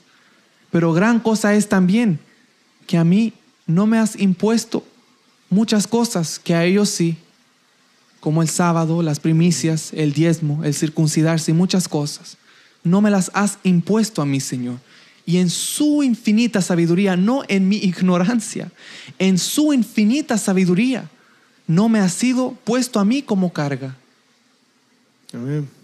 En su sabiduría no me dio a mí dar sacrificios por mis pecados, sino darme un abogado perfecto para que yo le pida y me arrepienta, porque me equivoco, cometo errores, peco. Pero digo, Señor, yo no tengo que ir a buscar un animalito. Yo me refugio en tu promesa, en tu palabra que dice que el que ha pecado, abogado tiene para con el Padre. Y no usarlo, como dice Hebreos, como excusa, la sangre de Cristo, como oportunidad para pecar y andar, convertir la, la libertad en libertinaje. Por eso el apóstol Pablo dice, no erréis, no se equivoquen, corran libre, pero no salgan de los parámetros del Evangelio del Señor. Amén. Amén. Sí, no, bueno, yo lo, eh, de todo lo que tú has hablado conforme a la escritura, yo lo único que, como estábamos hablando del punto de la pregunta que se hizo la otra vez, Amén. simplemente para, para uno, esto ya lo conocemos, pero lo voy a leer yo en Mateo capítulo 19. Amén. Mateo 19. Sí, vamos a leerlo un poquito aquí en el, en el versículo, sí, en el versículo 16. El joven rico. Mateo 19 y 16. Sí, 19 El joven 16. rico. Amén. Dice, entonces vino uno y le dijo, maestro bueno, ¿qué bien haré para tener la vida eterna? Él le dijo, ¿por qué me llamas bueno? Ninguno hay bueno sino uno, Dios. Mas si quieres entrar en la vida, guarda los mandamientos. Amén. Le dijo, ¿cuáles? Y Jesús le dijo, no matarás, no adulterarás, no hurtarás, Amén. no dirás falso testimonio, honra a tu padre y a tu madre, Amén. Amén. y a- amarás a tu prójimo como a ti mismo. El joven le dijo, todo esto lo he guardado desde mi juventud. ¿Qué más me falta? Jesús le dijo, si quieres ser perfecto, anda, vende lo que tienes y dalo a los pobres. Así y tendrás tesoro en el, el cielo, cielo. Y ven y sígueme. Amén.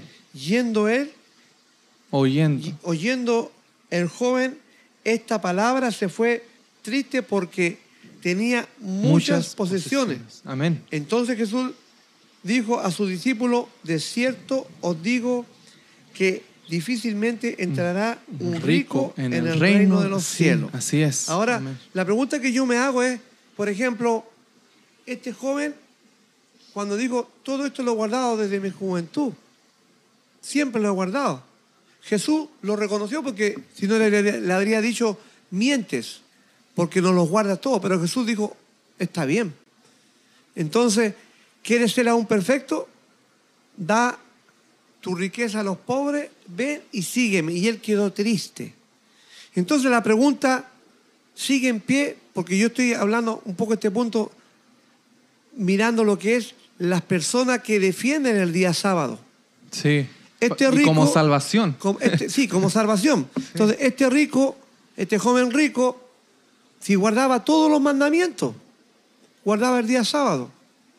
Pero se fue triste cuando le dijeron, desate, deshácete de tu riqueza y dásela a los pobres. Ujú. Porque dice también la palabra ahora, la raíz o el amor al dinero es raíz de todos los, de todos los males. Todos, así es. No de uno, de todos los males, el amor al dinero. Por eso que vamos a entender que las personas pueden guardar hasta el día sábado, pero solo Dios conoce y sabe cuando las personas tienen amor al dinero. Amén. Y aunque guarde el día sábado, No garantiza pierde. nada. Amén, así es. aunque guarde el día sábado, Y se y si lo soy que quiere. adúltero, me pierdo. Ah, o sí. sea, y si guardo el día sábado, pero en mi corazón tengo odio contra mi prójimo, me pierdo. O sea, no es aquí de guardar solamente los mandamientos, digo y repito, ahora yo Amén. digo, los guardo los 10 y los cumplo, pero por apariencia.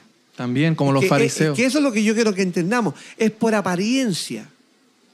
Es como cuando yo escucho a los adventistas decir, y de la manera que lo dicen ellos, manifiestan un amor falso. ¿Por qué? Porque al que, que no guarda el sábado lo condenan y lo mandan a la condenación. Según ellos, sí. Entonces, yo digo, ¿qué es lo que están defendiendo ellos? ¿Están defendiendo la doctrina de Cristo o están defendiendo la doctrina de ellos? Cuando el apóstol Pablo claramente dijo, el que quiere guardar el día sábado, para Dios lo hace. Y el que no quiere guardarlo, para Dios lo hace también. Así es. Y el que come carne, para Dios come. Y el que se abstiene de comer carne, para Dios no lo Sí, hace también. O así sea, es, es libre en Cristo, libre. porque Pero no es pecado. yo no puedo decir ahora, no, si tú comes carne te condenas. Eso ya pasa a ser una doctrina que yo hice. De hombre, dogma. es sí. dogma y doctrina de hombre. Sí. Entonces, es ahí cuando nosotros decimos, no, para esta gente que decirle los diez mandamientos, mire, olvídese de los diez mandamientos, vuelvo a repetir. Lea la Biblia. Mejor leamos la doctrina de Cristo y por eso que a mí me gusta leer esto siempre. Sí, amén, amén. Y lo voy a leer una vez más Sí, donde dice... Y que Dios bendiga a la hermana Elsa Castro también que se ha unido. Amén, Amén. amén. Sí, el donde pasaje. dice aquí, eh, Bendito sea el Señor. eh, segunda de Juan sí, amén. Amén. 1.9. Segunda de ¿Qué es lo Juan que dice? 1.9. Amén. Aquí está, aquí está. Dice, Amén. Amén. Cual- cualquiera que se extravía y no persevera en la doctrina de Cristo, no tiene a Dios. El que persevera en la doctrina de Cristo, este sí tiene al Padre Ese sí. y al Hijo. Ese este sí. Ese sí, amén. O sea, yo puedo guardar muchas cosas de la palabra, de la Biblia, pero si no me preocupo de la doctrina de Cristo, cuando hablamos de la doctrina de Cristo, también podemos sí, entender nosotros que Él enseñó también en, su palabra el, el amar al prójimo. sí, exactamente, sí. Enseñó a amar al prójimo como a ti mismo. Él enseñó, él enseñó. Amar al prójimo como a, sí mi- como a ti mismo, pero Amén. también Él habla de guardarse de la, de la hipocresía, De la ¿cierto? hipoc- la siempre levadura estas de los cosas, De la fariseos. levadura de estas cosas Amén, que están, amén. están a diario dentro de las iglesias. Sí, amén. Como decía, como ejemplo ponía a mi hijo. un Andamos- ejemplo. Sí, amén. Santo es Dios el le Señor. bendiga, hermano, y mirando para allá. Pero cuando saluda a otro, ah, Dios te bendiga, El lo mira a los ojos. Pero a este como que no, no me cae muy bien. Un cualquiera. ahí. Y te dice, Dios te bendiga. O sea, Imagínate esas amor. son las cosas que yo digo, Dios nos da discernimiento para conocer lo que es trigo, lo que es cizaña, el que se autodomina cristiano y no lo es. Sí, amén, Simplemente amén. está haciendo el, el papel de un cristiano. Por eso que la Biblia enseña que Dios no puede ser burlado. Yo lo puedo burlar a todos ustedes. Sí, amén. Puedo poner cara, puedo llorar, pero yo mismo me estoy condenando. Sí, porque lo hago, lo hago para aparentar algo. Pero no nace de aquí. Amén, No amén. nace de mi corazón. De corazón, amén. Porque esa es la diferencia. Cuando Cristo viene a morar en una persona, el Espíritu Santo me regeneró Justificó. de mi vergüenza como yo vivía antes. Sí, amén. De, de la vergüenza que era yo como persona. Sí, Dios me libertó a mí de todo ello.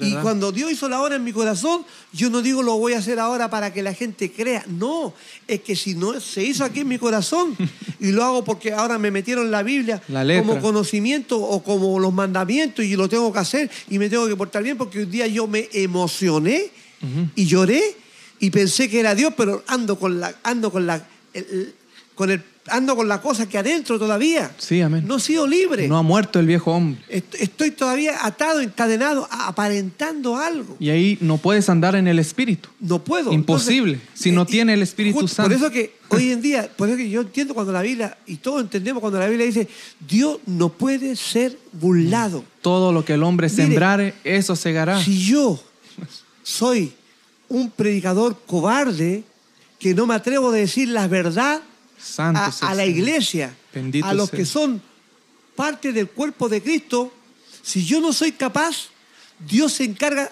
sacar los medios de la prensa, los periódicos, y sacan y investigan a los que di- dicen ser hombres de Dios Ha pasado, ha pasado. y que guardan el día sábado, otros que hacen promesa, que tienen pacto, y con todo y con pacto y con los títulos lo han avergonzado públicamente. ¿Sabe usted?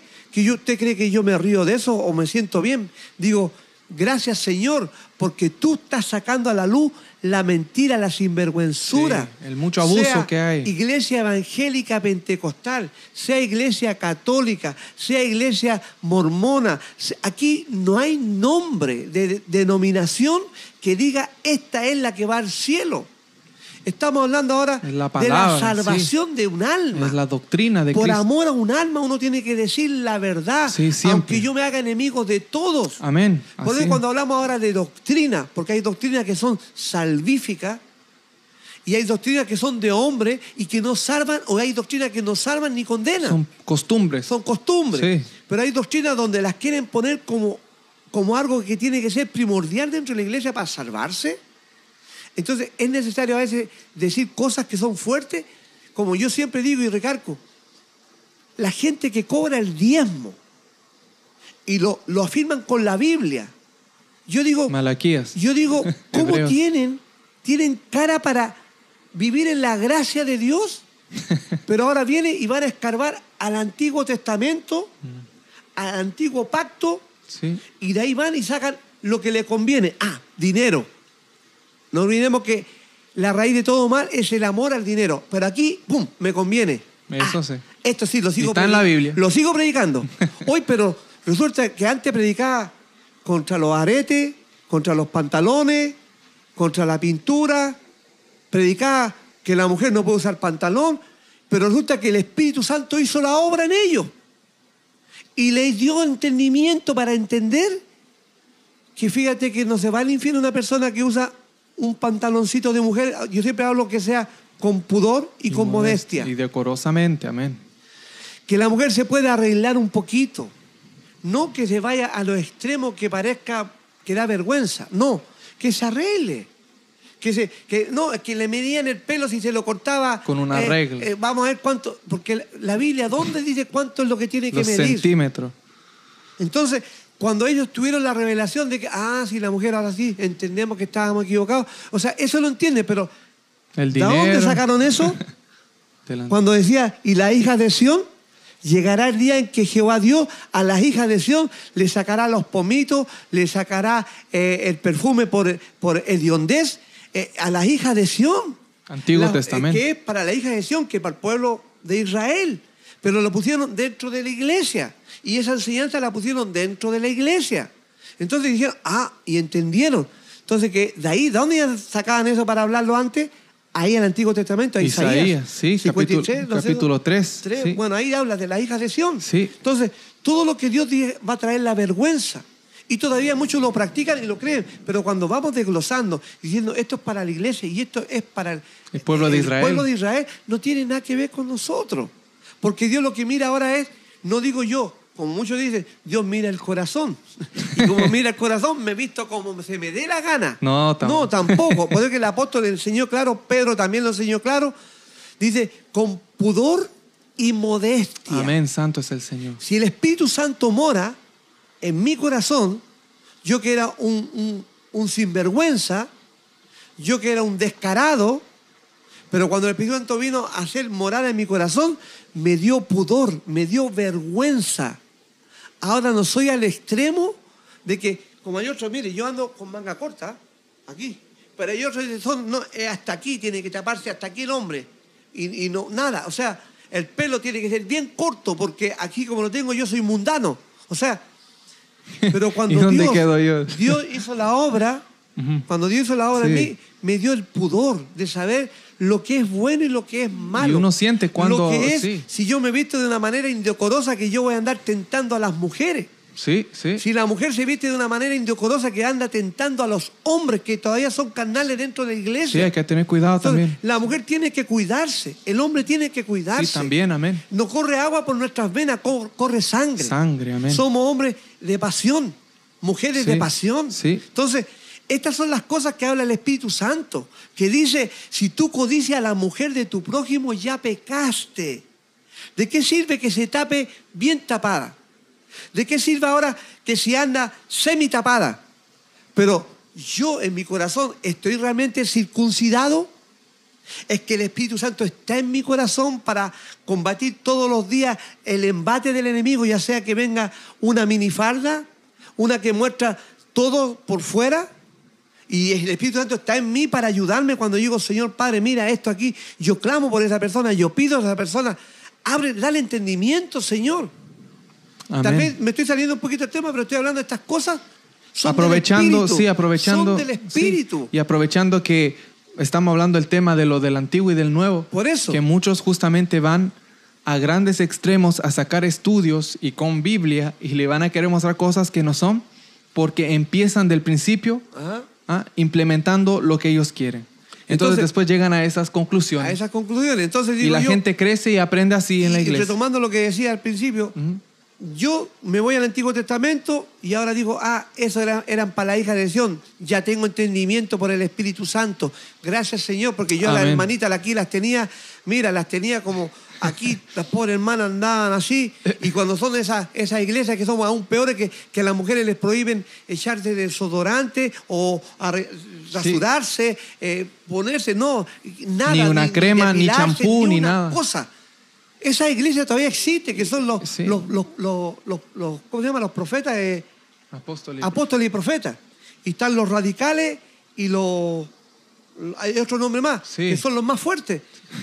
y que tienen subyugadas a las mujeres y no pueden hacer nada. Que si usted- yo, mire, yo soy esa persona que a mí me gusta testificar por mí mismo. Santo es el Señor. A- Cuando yo he ido, me he ido a meter a esas iglesias para ver qué pasa. Mire, es desagradable sentarse ahí porque el olor que, que tienen, porque para ellos el perfume es pecado.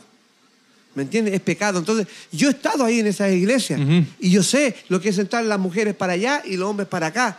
Pero es que esos corazones Amén. han sido realmente regenerados para decir, no, hasta aquí yo tengo un límite. ¿Por qué? Porque ellos todos se van a, a un extremo. Y hay cosas que ni están en la Biblia y ellos le agregan de su propia cosecha en- su ¿Por qué? extremismo. Porque sacaron cosas del Antiguo Testamento. Donde para ellos todo es pecado, no hay discernimiento. No- no hay libertad del en Cristo. del mal, y, y justamente como guardar el día sábado, como el de, el de que no come carne, eh, o sea, tantas cosas que están en la Biblia, pero que no son para la iglesia. Y luego dicen que son libres en Cristo. Y no, son siguen eh, Esclavos. eh, se- mira, y como dice el apóstol también, dice, Sí. dice, Dios los libertó y ahora los volvieron a ser esclavos. Sí, ¿por como qué? cuando ¿Por se qué? habla de que le dicen al hombre que no se case. ¿Ah? Pablo dice, es mejor que el hombre no se case, sí. Él Pero- recomienda. Pero, hay otros que dicen que para, para ser eh, un servidor de Dios no puede casarse. Ujú. Por eso que hay, la lucha siempre está la- la- el texto bíblico cuando se habla que Pedro tenía suegra, porque era casado. Ahora, para ser en ciertas religiones, para tener un cargo, eh, no hay que casarse. Pero sin embargo, a la luz ha salido la pedofilia, Sí. Ha salido los Muchas abortos, cosas, sí. ha salido toda la cochinada que están escondidas en esa, en esa secta. Ujú. ¿Por qué? Por aparentar algo que no es.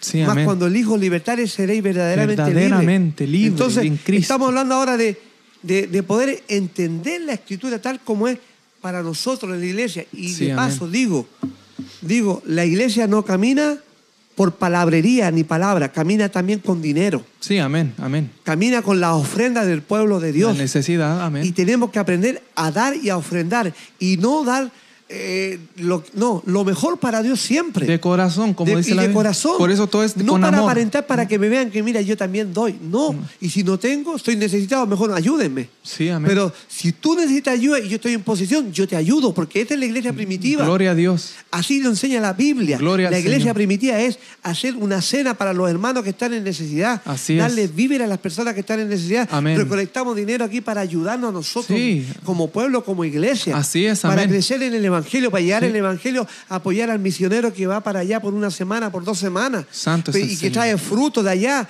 Pero no, fue a pasear, fue de vacaciones, fue a la playa. Lo que menos hizo fue predicar y no trae nada. Entonces, Amén. esas son las cosas que tenemos que hoy por hoy llevarla a la Sí. escritura, a la palabra del. Señor. Amén, ¿De amén. qué es lo que estamos nosotros discutiendo? O sea, por gusto, es porque mi corazón tiene raíz de amargura, es porque en mi corazón quiere competir. No, es porque queremos dar la palabra limpia como está. Yo, por ejemplo, leíamos ahí, ¿cierto? Lo que es, ah, tú tienes un texto bíblico. Sí, amén. Ah, Bueno, leámoslo. Sí, no, solo dice, eh, la hermana, la hermana eh, Elsa Castro había compartido ese verso, dice, el cual asimismo nos hizo ministros competentes, dice, de un nuevo pacto, no de la letra, sino del espíritu, porque la letra mata, mas el espíritu vivifica. Vivifica. Exactamente, es andar Ese- en el espíritu, amén. Y tú tenías Ese- un pasaje no, no, también. ese- no, bueno, ya lo habíamos leído, ese de la Amén. doctrina. Sí, amén, bendito sea el Eh, Señor. sí, ya lo habíamos Pero ahí, no- ahí nos damos cuenta de todas esas cosas que por Y- el... y- sí, Perdón, y el otro que era, era Mateo Amén. 12.8. sí, amén, amén. Que también quería leerlo. Y con bueno, vamos a esto, leer un poquito más sí. del 12, un poquito más arriba, que yo no me recuerdo exactamente. Amén, amén. Pero lo noto así cuando me viene. Amén, ahí está. Del 8 o antes Eh, del Un 8. poquito antes del 8, a ver. Amén, amén. Mateo. Amén. Aquí el 12, 3 tal vez. Pero él les dijo, ¿no habéis leído lo que hizo David cuando él y los que con él estaban tuvieron hambre? ¿Ok? Como entró en la casa de Dios y comió los panes de la proposición, que no les era lícito comer ni, en él, ni a él ni a los que con él estaban, sino solamente a los sacerdotes? ¿O no habéis leído en la ley como en el día de reposo los sacerdotes en el templo profanan el día de reposo y son sin culpa? Pues os digo que uno mayor que el templo está aquí. Eso es lo que quería leer yo. Así es.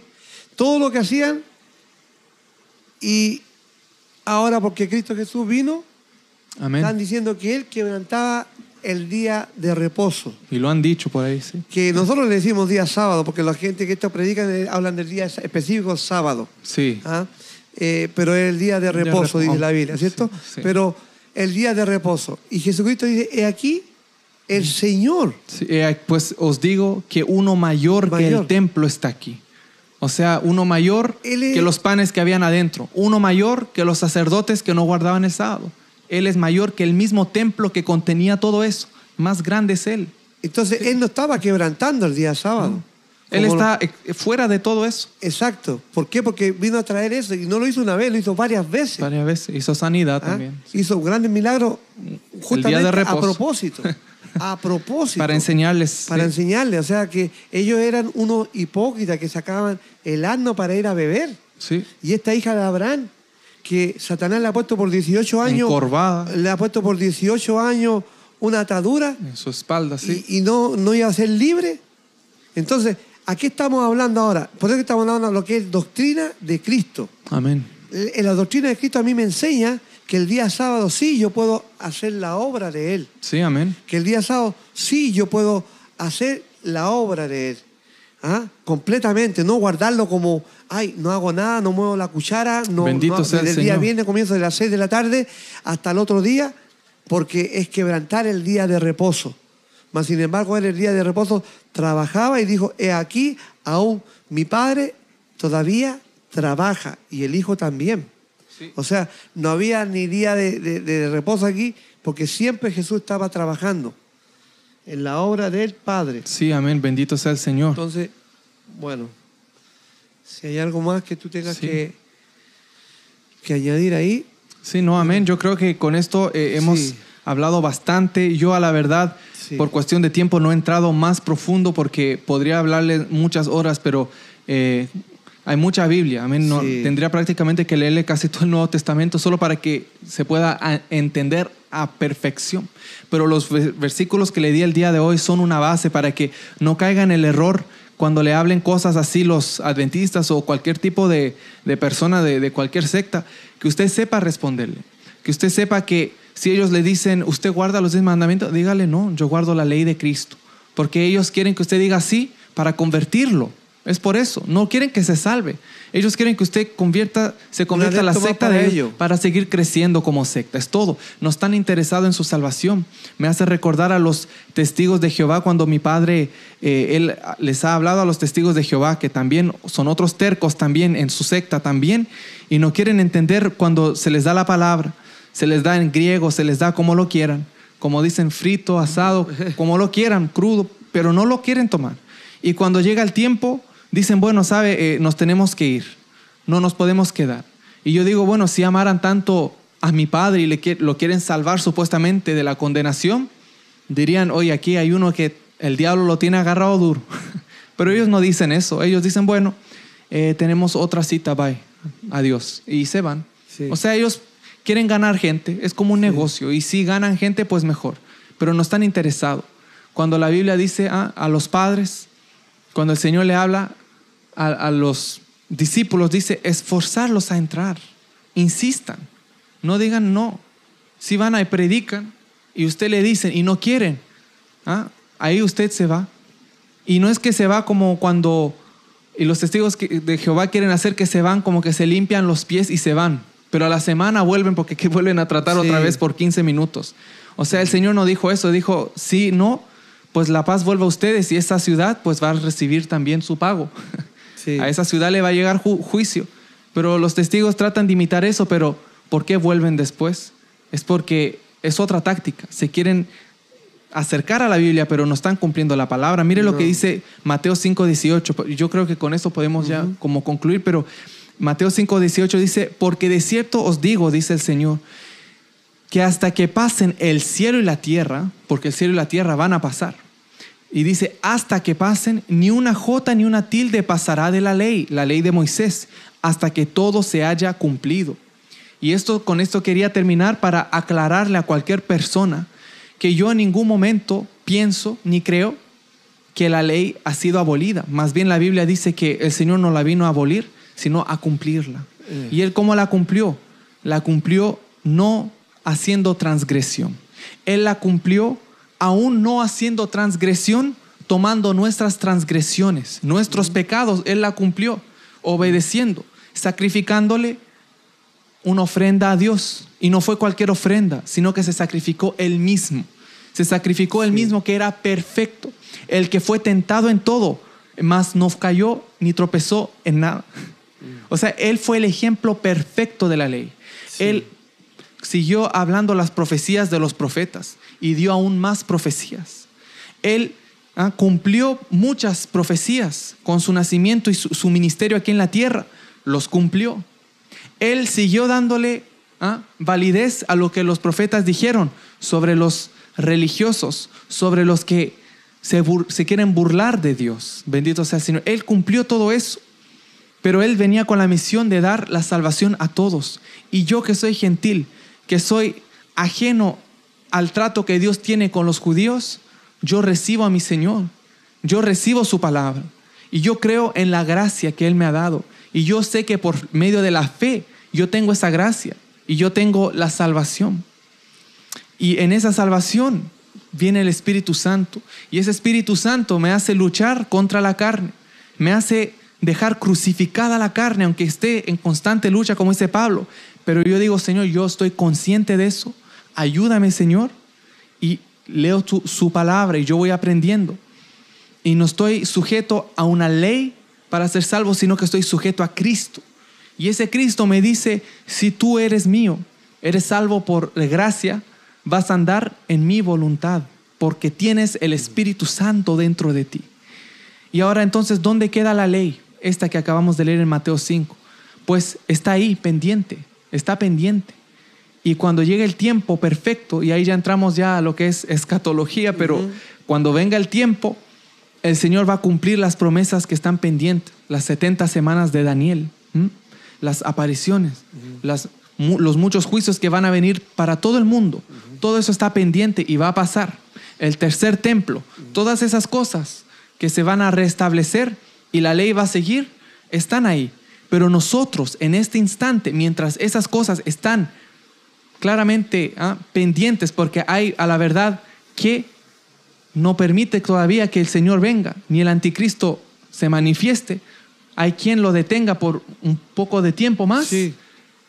La iglesia que estamos aquí, el Espíritu Santo que, que está dentro de nosotros, nos dice, ahora es el tiempo de entrar. Como era el arca de Noé, ahora es el tiempo de venir a Cristo. Ahora es. Del rapto, Y digamos. Para el rapto. Sí. Ahora es el momento. No espere. No ponga su confianza en otra cosa. Abraham no se puso a pelear por lo que, si Dios le hubiera dicho, Abraham no se puso a pelear por lo que pasó allá con Adán y Eva. A él le fue dado la promesa y él la creyó y le fue contada por justicia. Y si a usted se le da el evangelio de Cristo, créalo y lo tiene por justicia. No vaya a buscar los tratos que Dios tuvo con cada pueblo. Si Dios le quiso dar bendición a otro pueblo, gloria a Dios. Y si a mí me la quiere dar, gloria a Dios. Y si no, pues gloria a Dios.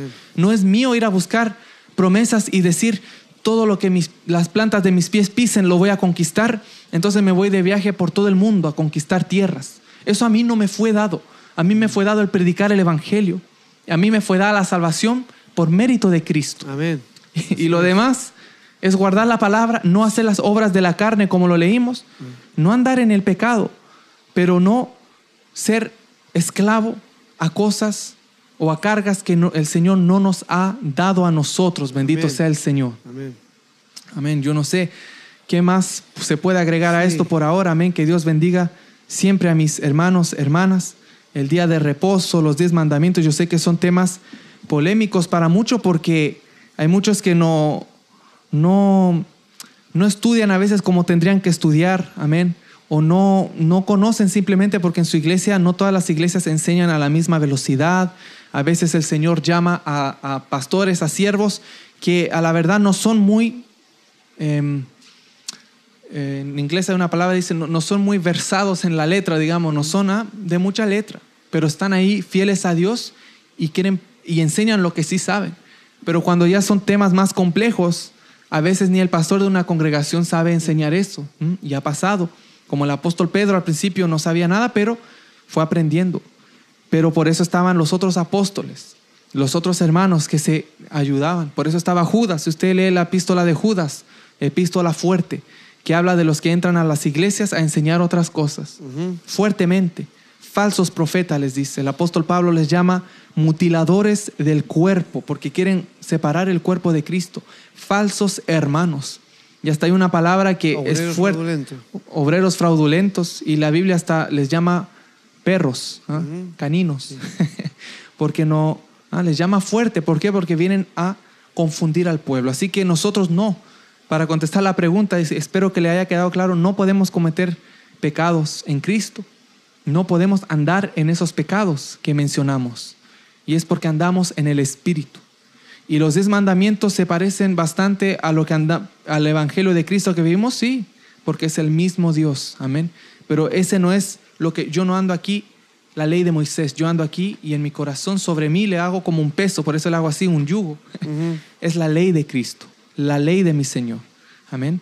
Y sí, como digo, si se parece a los diez mandamientos, gloria a Dios, porque son de ejemplo y de testimonio, que desde ese principio el Señor ha querido prácticamente, prácticamente lo mismo hasta el día de hoy.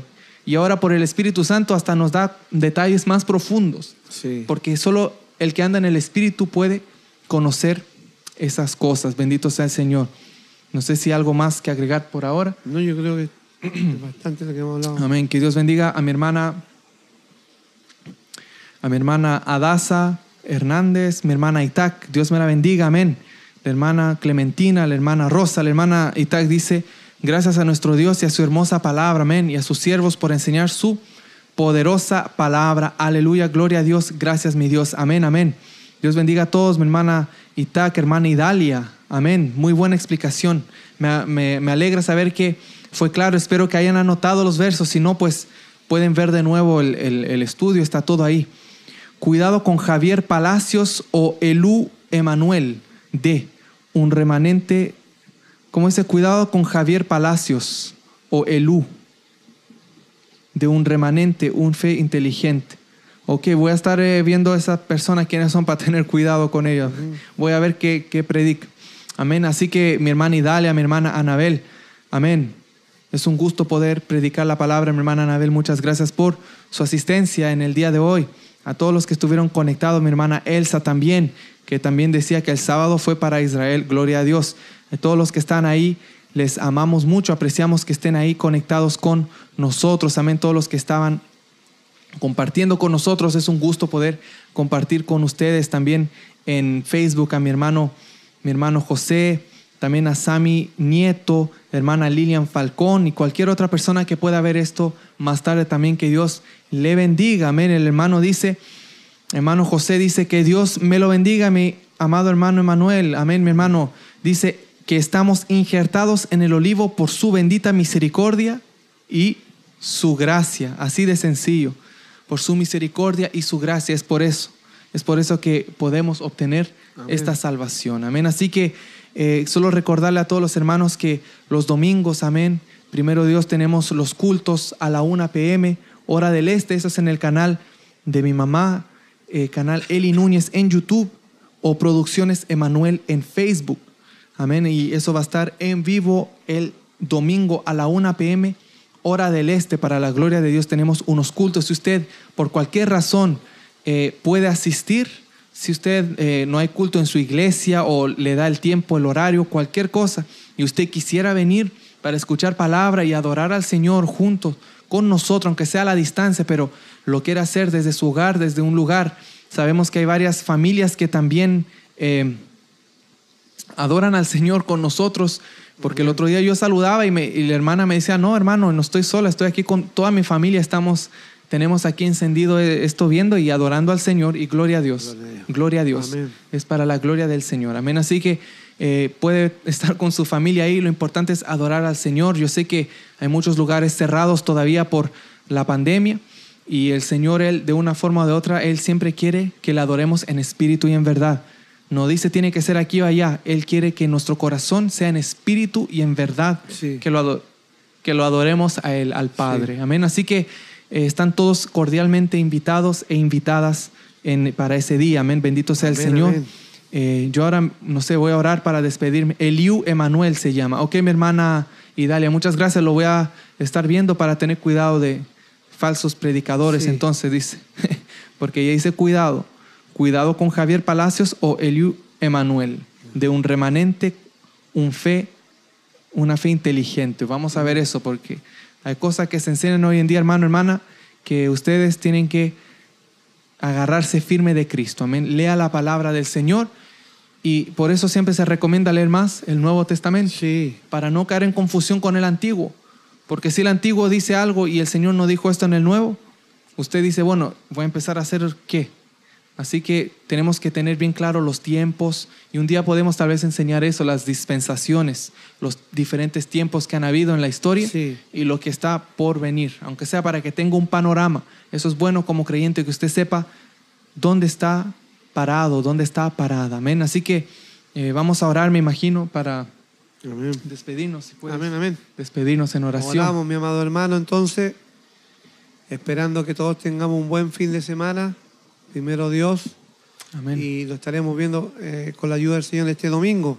sí, Si amén. Dios nos permite, los que puedan, en la libertad que Dios nos ha dado. Amén. Amén, y en los compromisos que tengan. Así que una vez más, le damos gracias por la sintonía y por su apoyo. Y siempre estamos pidiendo Sí. que le dé el, el dedito arriba, el like, Sí, para o que comparta ayudarnos a, a que este, esta enseñanza vaya circulando más como lo hace, se hace por medio de YouTube. Sí, amén. Que es, mientras más le van poniendo comentarios y todo eso, nos ayuda. Amén. Sí, así es. que, bueno, oramos al Señor para ser despedido. Como decimos, vamos a ser despedidos entre nosotros, pero no de la presencia del Señor. Amén. Él va con cada uno de nosotros. Padre, tú que estás en la gloria, Señor. mi Dios, vengo delante de ti una vez más Gracias, en el nombre poderoso de Jesucristo, mi Señor Sí, Señor. dándote a usted toda la gloria y toda la honra, mi Dios, por el momento que tú nos has permitido, Sí, Señor, Señor, amén. de poder hablar de tu palabra, poder aprender de tu palabra, Señor amado, pidiéndote, Señor eterno, que esta palabra sea atesorada en nuestros corazones, que podamos meditar en ella, Señor, que en la inquietud que tú pongas en nuestros corazones, Dios amado, podamos ir a escudriñar si en algo no quedamos conformes. Ayúdanos con tu presencia, con tu Espíritu Sí, Santo. Señor. Dándonos, Dios, dándonos, Dios mío, esa, esa hambre de tu palabra. Bendice tu pueblo, tu iglesia, cada hermano, Padre amado, que se ha dado cita en esta hora, para que seas tú en ellos, Señor amado, en este fin de semana. Todo lo que hagan mis hermanos, mis hermanas, guárdales, Dios Sí, mío, Señor. de todo mal, peligro, de tentaciones. Amén, sí. Ayúdanos, Dios mío, con la asistencia de tu Espíritu Santo, ya que tú dijiste que no estaríamos solos. Sabemos que tú mueres en nuestros corazones, pero también tú tienes ángeles que están a favor de tu pueblo, tu iglesia. Sí, amén. Hay cosas que nosotros no vemos, Señor amado, cuando No, andamos en la calle, pero tú estás ahí con cada uno de mis hermanos, Dios mío, guardándole de todo mal, peligro, de tentación. Padre amado, te damos la gloria en el nombre de Jesús de Nazaret y así que esta palabra, Dios amado, pueda dar el fruto en nuestros corazones, en nuestro espíritu, en nuestra alma, Dios mío, sea alimentada con esta palabra. Que tú traigas a la mente esta palabra a la que hemos hablado Sí, en este Señor. día, Señor, estando siempre arraigado en la verdad de tu palabra, Señor, sabiendo que tenemos la victoria en Cristo Jesús, Señor nuestro, entendiendo, Dios amado, que guardando la palabra del Evangelio de mi Señor Jesucristo, estamos, Dios amado, tomados de tu mano, Dios amado, porque eh, hemos sido obedientes, porque tú quieres que seamos obedientes, no oidores olvidadizos. Señor, glorifica tu nombre, Padre amado, para poder guardar en todo tiempo esta verdad, tu palabra. Danos espíritu de valentía, Padre amado, para predicar tu palabra afuera en la calle, donde quiera que vayamos. Danos ese espíritu, Dios mío, de autoridad y poder, Dios mío, para dar testimonio del Evangelio de mi Señor Jesucristo en el nombre de Jesús de Nazaret. Y enséñanos cada día, Padre amado, a trazar bien tu palabra. Oh Dios mío, que no tengamos de qué avergonzarnos, sino dándote siempre a ti la gloria y la honra. Por los siglos de los siglos, mi Dios, porque tú eres un Dios justo, un Dios santo, un Dios perfecto, que nos enseña, Dios mío, en nuestros errores, que tu poder se va perfeccionando cada día, Padre. por amor a tu nombre, tú lo hiciste en la cruz del Calvario. Oh Cristo de la gloria, te damos las gracias por ese sacrificio perfecto que hiciste tú en la cruz del Calvario y por el Espíritu Santo que has dado y derramado en nuestros corazones. en el nombre de Jesús. Gracias Padre, gracias Hijo, gracias Espíritu Santo. Amén. Amén, amén. Aleluya. Bendito sea el Señor para siempre, amén. Que Dios bendiga a todos entonces los que nos acompañaron. Les queremos mucho.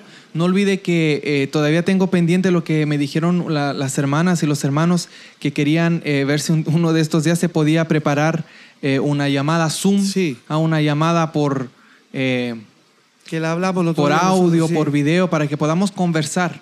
Amén. Entonces todavía tengo eso pendiente, así que yo voy a Voy a poner el número en el chat, amén. Voy a poner mi número de WhatsApp o de Telegram en el chat. Si usted eh, quiere participar en esto, pues vaya escribiéndome. Así yo ya voy a tener una idea de cuántos eh, vamos a hacer y se puede ir preparando una fecha eh, poco a poco. Esto es algo que realmente los que quieren hacerlo se van, se van a, van a estar presentes porque van a estar esperando ese momento. Así que yo les estoy poniendo mi número de WhatsApp o de Telegram ahora mismo en pantalla les va a salir. Amén. En el chat. Si usted mira el chat, ahí va a estar. En el chat va a salir. Este es WhatsApp y Telegram. Amén. Entonces, si usted quiere escribir o, eh, contactarnos, pues aquí nos puede contactar a este número. Amén. Sí, mi hermana Idalia, ya tengo su número. El otro día me escribió mi hermana y ya eh, la tengo. Uy, me equivoqué. Di otro número, ese no. Me faltó una parte, me faltó una parte. Gloria al Señor. Ve que todos nos equivocamos, hermano. Amén. Le voy a dar el número de nuevo para los que no lo tienen. Amén. Así nos podemos contactar. Eh, me puede enviar un mensaje, cualquier cosa. El número es, no lo digo en transmisión porque eh, quiero evitar que propagarlo mucho porque no, si no después se llena de llamadas eh, falsas y todo eso. Entonces lo dejo aquí en el chat y ustedes lo pueden ver. Amén. Bendito sea el Señor. Este sí. Ahí está. Sí, mi hermana Itac, también ya tengo su número. Amén. Sí, mi hermana Itac. Entonces, con, con unas hermanas y hermanos ya estamos en contacto. Nosotros ya tenemos ciertos números. Eh, a medida que vamos teniendo más números, voy a hacer tal vez un grupo y les voy a preguntar, hermanos, hermanas, cuándo es el mejor tiempo. Vamos a proponer un tiempo, amén. El mejor tiempo para todos y todas. Yo sé que también creo que la hermana Idalia quería saber cómo iba a funcionar eso del, del, Zoom, esa llamada, porque si no sabe, pues tal vez le podemos ayudar o si tiene hijos, hijas, sobrinos, también eso ayuda.